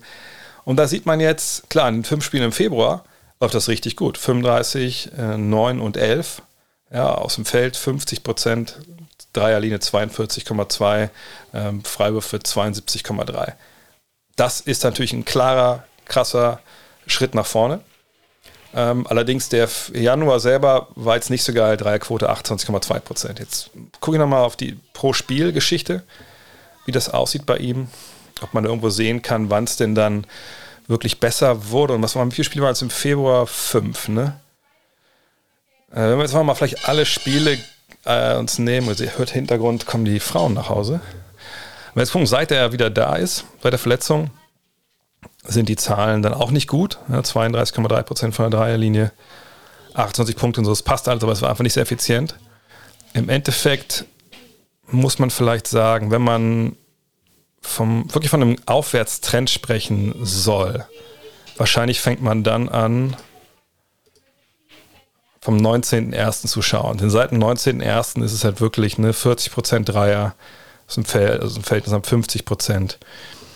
Dann sind es 32 Punkte, 10 Rebounds, 10 Assists. So, das ist natürlich gut. Ne? Und wenn man das jetzt nimmt, die, die Zeit, ja, okay, keine Frage. Aber ähm, das ist jetzt relativ kurz, die, dieser, die, dieser, diese, dieser klare Sprung. Also jetzt seit noch nicht mal einem Monat. So, von daher, ja, da würde ich recht geben. Aber wir müssen das mal abwarten. Das kann so eine heiße Phase gewesen sein. Man hofft es natürlich nicht. Man hofft, dass er seinen besten Basketball spielt. Äh, und das sieht momentan sehr, sehr gut aus. Aber um es jetzt auf die Saison zu beziehen, dass es, ne, dass ich es kritisch sehe, das würde ich nicht sagen. Dafür war davor einfach zu viel äh, Sand im Getriebe. Man muss das ein bisschen weiter beobachten. Sören fragt, mir scheint der Vorteil Nachteil des Standorts, also Big oder Small Market Team in der NBA deutlich größer als zu sagen als beispielsweise in der NFL. Kommt mir das nur so vor oder wieso gibt es einen solchen Unterschied? Ich glaube schon, dass ein größerer Unterschied ist in der, in der NBA, weil der einzelne Spieler, der einzelne Superstar natürlich ähm, viel wichtiger ist als in der NFL. Klar, in der NFL jeder braucht seinen Quarterback, so ist es nicht. Du brauchst deine Skill-Position-Spieler, aber so Running Backs, die scheint man ja auch relativ schnell austauschen zu können. Ähm, zumindest auf relativ normalem Niveau. Derrick Henry oder so sicherlich nicht. Ähm, Quarterbacks, naja, ob du jetzt Small Market bist oder Big Market, ist relativ egal. Du musst irgendwie bekommen. Ähm, und da die ja dieses Franchise-Tag haben, ne, also dieses, äh, diesen, diesen Modus, dass man halt quasi eine Free Agency äh, torpedieren kann, indem man dem Spieler einfach unglaublich viel Geld bezahlt dann für ein weiteres Jahr und der muss dann bleiben das macht natürlich auch diese Wechsel ein bisschen, bisschen schwieriger. So. Ähm, von daher, ich glaube, dass in der NBA einfach der, der Wechsel der, der Spieler ähm, leichter ist, sage ich mal, in Anführungszeichen. Das macht diese Diskrepanz zwischen Big und Small Market Teams auch größer. Deswegen gab es ja auch diese Änderungen im CBA in den letzten Jahren, die darauf abgezielt haben, dass man äh, Small Market Teams hilft, ihre Spieler zu halten. Also zum Beispiel Restricted Free Agency gab es ja früher nicht. Ist ein klarer Mechanismus für die jüngeren Teams, äh, nicht für die jüngeren Teams, sondern für die kleinen Teams, sage ich mal, ihre jüngeren Spieler zu halten. Denn Restricted Free Agency besagt ja, du kommst, wir draften dich, du bist hier, du bist diese vier Jahre hier und dann aber, ne, kannst du irgendwo anders unterschreiben, wenn du willst, keine Frage. Nur wir können ja mit dem Angebot gleichziehen. Ne, dann bleibst du nicht fünf Jahre, sondern nur vier Jahre. Weil fünf Jahre kannst du ja nur bei uns unterschreiben. Das ist ja auch nochmal, ja auch so ein Mechanismus war, dass man halt den Spielern ein extra Jahr gibt, zu höheren Bezügen ja auch. Ne? Das, diese Verträge können mehr steigen, wenn du bei deinem Team bleibst. Ne? Ähm, das geht halt nur, wenn du bei diesem Team unterschreibst weiter. So. Oder wenn du das unterschreibst, können dich halt aber auch einfach zwingen, da zu bleiben. Und das ist alles dafür, um das zu schützen, dass die Small Market Teams ihre Leute nicht verlieren. So, ähm, das ist ja auch okay, das ist ein guter Ansatz, aber wir sehen auch in der Praxis, passt das auch nicht immer. Äh, aber dass eben du dich auf mehrere, auf, auf weniger Spieler verlassen musst, um, um wirklich gut zu sein, weil ne, du eben nicht, was, was hat ein Footballteam, 55 Spieler oder so, ähm, ne, und nicht nur eine Position so grandios viel wichtiger ist, ähm, ist halt in der NBA dieser Vorteil äh, von Big Market Teams natürlich auch größer. Ähm, finde ich aber auch jetzt gar nichts. Ich, ich bin echt ein bisschen hergerissen. Also finde ich es gar nicht so schlecht, dass die Spieler besser wechseln können, leichter wechseln können, dann auch lieber dann vielleicht in anderen, bei welchen Franchise unterwegs sind, die vielleicht einen besseren Job machen oder einfach in einer cooleren Stadt liegen, sonst was. Gleichzeitig äh, ist es natürlich so, dass dann man schon an dem Punkt ist momentan, dass man sagen muss, ganz klar, so ein Team wie Oklahoma City oder auch die Spurs, naja, die werden halt ihre Probleme haben, ähm, Free Agents zu bekommen. Die müssen über die Draft und über Trades bauen. Und selbst wenn du den Spieler tradest, Stichwort James Harden, der gut ist, kann es gut sein, dass er relativ schnell sagt, wieder, ja, möchte aber auch wieder weg hier. So, also das ist schon ein bisschen, ne, das, das, es haben nicht alle Teams die gleichen Voraussetzungen, um Meister zu werden. Das ist in der NFL ein bisschen anders. In der NFL ist ja generell das CBA auch mehr darauf ausgelegt, dass, ja, dass einfach eine Chancengleichheit, dass die höher ist. Äh, aber auch natürlich auch alles auf den Rücken der Spieler ausgetragen, wo halt viele Verträge nicht garantiert sind, etc. Also das hat alles seine, seine Vor- und Nachteile. Mario Pablo Augusto fragt, gestern beim NBA All-Star Day Draft, nee, gestern bei der NBA All-Star Draft, so, kam es für mich so rüber, als dass James Harden nicht gerade beliebt ist und sich über ihn das zweite Mal lustig gemacht worden ist. Wie siehst du das Ganze? Ja, das war, also klar, vor allem natürlich so von Charles Richtung. Es ist, es gibt eine Sache, glaube ich, die älteren Spielern, so wie Charles oder Kenny, die natürlich da sitzen, oder Shaq, aber eben auch aktuellen Spielern ähm, sauer aufstößt. Und das ist was, was, glaube ich, ähm, in USA, das hatte ich damals als Austauschschüler, fand ich das bemerkenswert, weil ich das so nicht kannte, ähm, dieses Wort Quitter. Ne? Also, hey, don't quit on the team, also lass das Team nicht allein, äh, hör nicht auf, äh, geb nicht auf. Ne? Das ist natürlich was, was man im deutschen Sport auch hört, man, was ich, ich war damals eher junger Fußballer, aber auch natürlich junger Basketballer. Ähm, aber das fand ich in den USA nochmal krass, wie sehr das im Vordergrund stand. Ne? Du wolltest alles sein, nur halt nicht jemand, der dein Team im Stich lässt. Und das hat Harden natürlich jetzt schon zweimal gemacht. So, das ist eine Sache. Deshalb, das ist der Spruch von, von äh, Chuck, naja, äh, der spielt morgen, der einmal ein bisschen icy hot drauf, dann ist er wieder fit. Das zieht voll in diese Richtung. Ähm, das andere ist, auch ganz klar, die Art und Weise, wie er Basketball gespielt hat. Ne, in Houston dass das irgendwie alles über ihn lief. Bei allen Skills, die er hat und bei allem Respekt, den man dafür haben muss, meiner Meinung nach. Es, es war nicht ästhetisch, es war nicht ähm, ne, play the right way. Äh, und dazu noch diese defensiv Lowlight-Tapes von ihm. Da hat er sich über Jahre einfach wirklich einen, einen Ruf erarbeitet. Oder nicht mal einen Ruf, sondern hat einen Arbeitsnachweis abgeliefert, der natürlich dann einlädt, dass man sich darüber ein bisschen lustig macht. Und das jetzt der letzte war, der gedraftet wurde. Ich meine, Kevin Durant, dass der ihn nicht draftet, war ja klar. So. Und ich, ich kann mir gut vorstellen, dass jemand wie LeBron, der ja auch, glaube ich, von Dramaturgie und, und Inszenierung ein bisschen was versteht, dass der dann einfach äh, auch, auch, wusste, ich lasse das bis zum Ende so, so laufen, ich nehme den auch erstmal nicht. Äh, auch weil es vielleicht nicht viel Spaß macht, auch mit ihm zusammen zu spielen. Eben, weil er, meine, er ist jetzt lange ja kein Ballhawk mehr gewesen, aber ne, wisst was ich meine. Das fand ich schon, war schon High Comedy und ähm, muss ich sagen, äh, hat, hat Spaß gemacht, anzuschauen. Und ich verstehe es vollkommen. Johann Peters mit der letzten Frage. Warum ist Dallas ein Dauerthema? Dirk spielt nicht mehr, die Franchise hatte MeToo-Probleme, die Stadt gehört den Cowboys, Team ist oberer Durchschnitt. Ich checke den Mavs-Fetisch hier nicht. Also eine Frage von Twitter. Ähm, ist, glaube ich, gar nicht so schwer zu verstehen. Also zum einen, ne, Dallas, klar, war über Jahre das Team, was deutsche Fans einfach, klar, viel, haben wir heute auch beim Fragen-Podcast gesehen, äh, wo sie viel drauf geschaut haben, eben weil Dirk da gespielt hat. So, dann kam auch Maxi dazu, was aber jetzt nicht der ausschlaggebende Faktor ist, denn es gibt ja auch andere Deutsche in der NBA und wir reden nicht viel über, äh, über die Clippers, gerade wegen Hartenstein, oder wir reden nicht viel über, ähm, über die Rockets wegen, wegen Daniel. Ähm, aber es ist nun mal so. Ne? Bei Dirk haben sich dann viel auch mit dem Verein identifiziert, weil, glaube ich, deutsche Basketballfans dann auch in der Regel dann eher noch so wie deutsche Fußballfans sind. Es geht um den Verein und nicht unbedingt um den einzelnen Spieler. Aber über den einzelnen Spieler sind nach Dallas gekommen, dann hat man da, ne, kriegt das Narrativ mit rund um die Franchise und dann ist das halt so sein, dein Club. Und dann kommt eben auch noch zum Ende von, von Dirks Zeit das europäische Talent dieses Jahrtausends dazu. Jahrtausend ist lang, aber des Jahrzehnts, des Jahrhunderts. Könnt euch, könnt euch die, die Zeitspanne aussuchen, die euch da am meisten zusagt. Ähm, und auch wenn natürlich Luka Doncic kein Deutscher ist, der kommt dahin, ne, spielt noch mit dem eigenen Idol vielleicht zusammen und spielt wahnsinnig gut und, und ist jung und, und ist cool und dann bleibt man natürlich dabei. Und deshalb glaube ich, ist der alles nach wie vor, äh, was so die, die Gunst der deutschen Basketballfans angeht, ganz oben. Was jetzt so die Cowboys angeht, ist, glaube ich, da komplett irrelevant, das da zu erwähnen, denn es geht ja um Basketballfans und nicht irgendwie um Leute, die in der Stadt wohnen und die dann da irgendwie sich entscheiden, der oder der. Vor allem selbst in der Stadt musst du dich nicht entscheiden, um wen du dich kümmern willst, denn letztes Mal, als ich geguckt habe, sind die Dallas Cowboys nicht mehr am Football spielen. Klar gibt es dann in Talkshow-Radio, äh, Sports-Talk-Radio auch jetzt schon darum, wen können die denn holen, ne, was soll denn Jerry Jones als nächstes machen. Aber Fact of the Matter ist, das waren in den letzten Jahren ziemliche Loser, die Cowboys, die es nicht weit gebracht haben und die seit Ewigkeit auf ihren Titel warten. Und wenn die Saison vorbei ist, dann wird sie auf die Mavs konzentriert. Und das hat auf den deutschen Markt und auf vor allem auf, den, auf die Druckos hier äh, unter meinem, ähm, meiner Frage, nochmal Fragen reinzuschicken, wahrscheinlich nichts mit zu tun.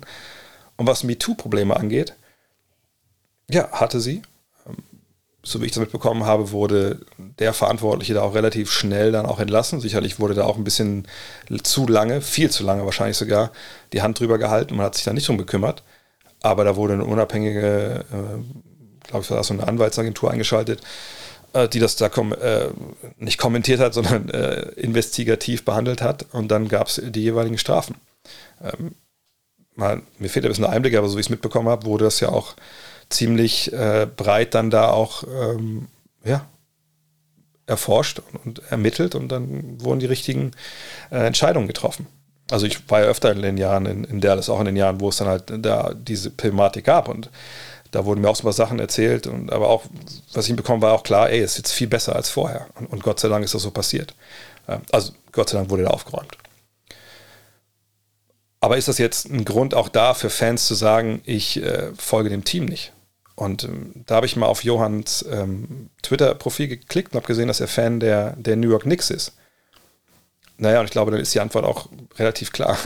Denn wenn es darum geht, dass man in Sachen MeToo oder Skandale sich da von einem Team abwendet, was natürlich sein kann, das muss jeder für sich selber entscheiden, was für ihn da äh, wichtig ist oder relevant. Aber wenn es danach geht, dann dürfen die New York Knicks schon seit 20 Jahren keinen keinen Fan mehr haben. Denn da hatten wir einen großen Skandal rund um Isaiah Thomas. Äh, wir haben mit James Dolan, der Besitzer, der sich natürlich über die Jahre auch stellenweise sehr, sehr kontrovers geäußert hat. Ähm, und ähm, von daher, ich verstehe die Frage irgendwo. Auf der anderen Seite lässt sie sich sehr schnell, sehr, sehr gut erklären. Ähm, und solange die Mavs Fragen so kommen und es gute Fragen sind, landen sie ja auch, genau wie die guten Nix-Fragen hier landen und die guten Washington Wizards fragen, was nicht alles. Von daher, ähm, ja, ich denke, das, da muss man das große Bild sehen und äh, sich nicht aufregen. Ja, das war's für heute. Oh, fast zwei Stunden. Aber gut, es war natürlich auch äh, Trade Deadline. Zwei, drei Hinweise habe ich noch kurz für euch. Zum einen, ähm, Hall of Game, habt ihr davon mitbekommen, Magic Johnson Part 1 gibt es schon länger, Magic, äh, Magic Ponson, Magic Johnson Part 2 gibt es jetzt auch, äh, mit echt ein paar paar geilen Themen nochmal, die ganze HIV-Nummer, nochmal den Converse ähm, Commercial mit ihm und äh, Larry Bird auseinandergenommen. Ein paar geile O-Töne noch gefunden, die ich reingeschnitten habe. Äh, das lohnt sich. Äh, hallofgame.podbean.com ist, glaube ich, die, die, URL, aber findet ihr auch bei Spotify etc. pp. Ähm, wenn ihr supporten wollt, denkt noch dran. Äh, freut mich immer sehr. Auch ähm, ich, momentan, ich, es gibt, ich mir das aufgefallen, es gibt auch momentan so viel Sachen. Es gibt so viel Content wie noch nie hier auf diesem Kanal. Denn zum Beispiel auch die beiden Livestreams in der Woche, die gibt es ja immer noch unter einem extra äh, Stream, äh, auch als Podcast zu abonnieren. Ne, ihr könnt die live schauen. Ähm, ähm zur Trade Deadline waren über 1200 Leute gleichzeitig bei, bei twitch.tv slash André Vogt live dabei. Es gibt alles noch auf Podcast, alles for free. Äh, von daher, wenn ihr supporten wollt, gerne gutnext.de da registrieren. Ähm, ne, dann kriegt ihr eine Mail mit Anweisungen, Dauerauftrag einrichten. Jeder gibt es wie er möchte. Ne? Ab 8 Euro gibt es das T-Shirt jedes Jahr. Ähm, und mich freuen, wenn ihr das macht. Oder wenn ihr sagt, ach nee, jetzt, jetzt hat mich so viel daran genervt hier mit Manscaped, schlage ich da mal zu. Code NEXT20. Dann äh, merken die auch, wo ihr herkommt und dann engagieren die sich weiter hier bei Gut Next. Das wäre auch sehr schön. In diesem Sinne, vielen Dank fürs Zuhören. Heute Nacht kommentiere ich ähm, nix gegen Blazers. Ja, Blazers hat sich ja einiges getan. Ähm, vielleicht hören wir uns da. Ansonsten sehen wir uns nächste Woche wieder noch mit dem nächsten Premium Podcast. Bis dann. Macht's gut. Look at this. That is amazing. Thomas Wade with a steal. The emotions of Dirk Nowitzki. What he's always dreamed of. Hoping to have another chance after the bitter loss in 2006. Watch this play.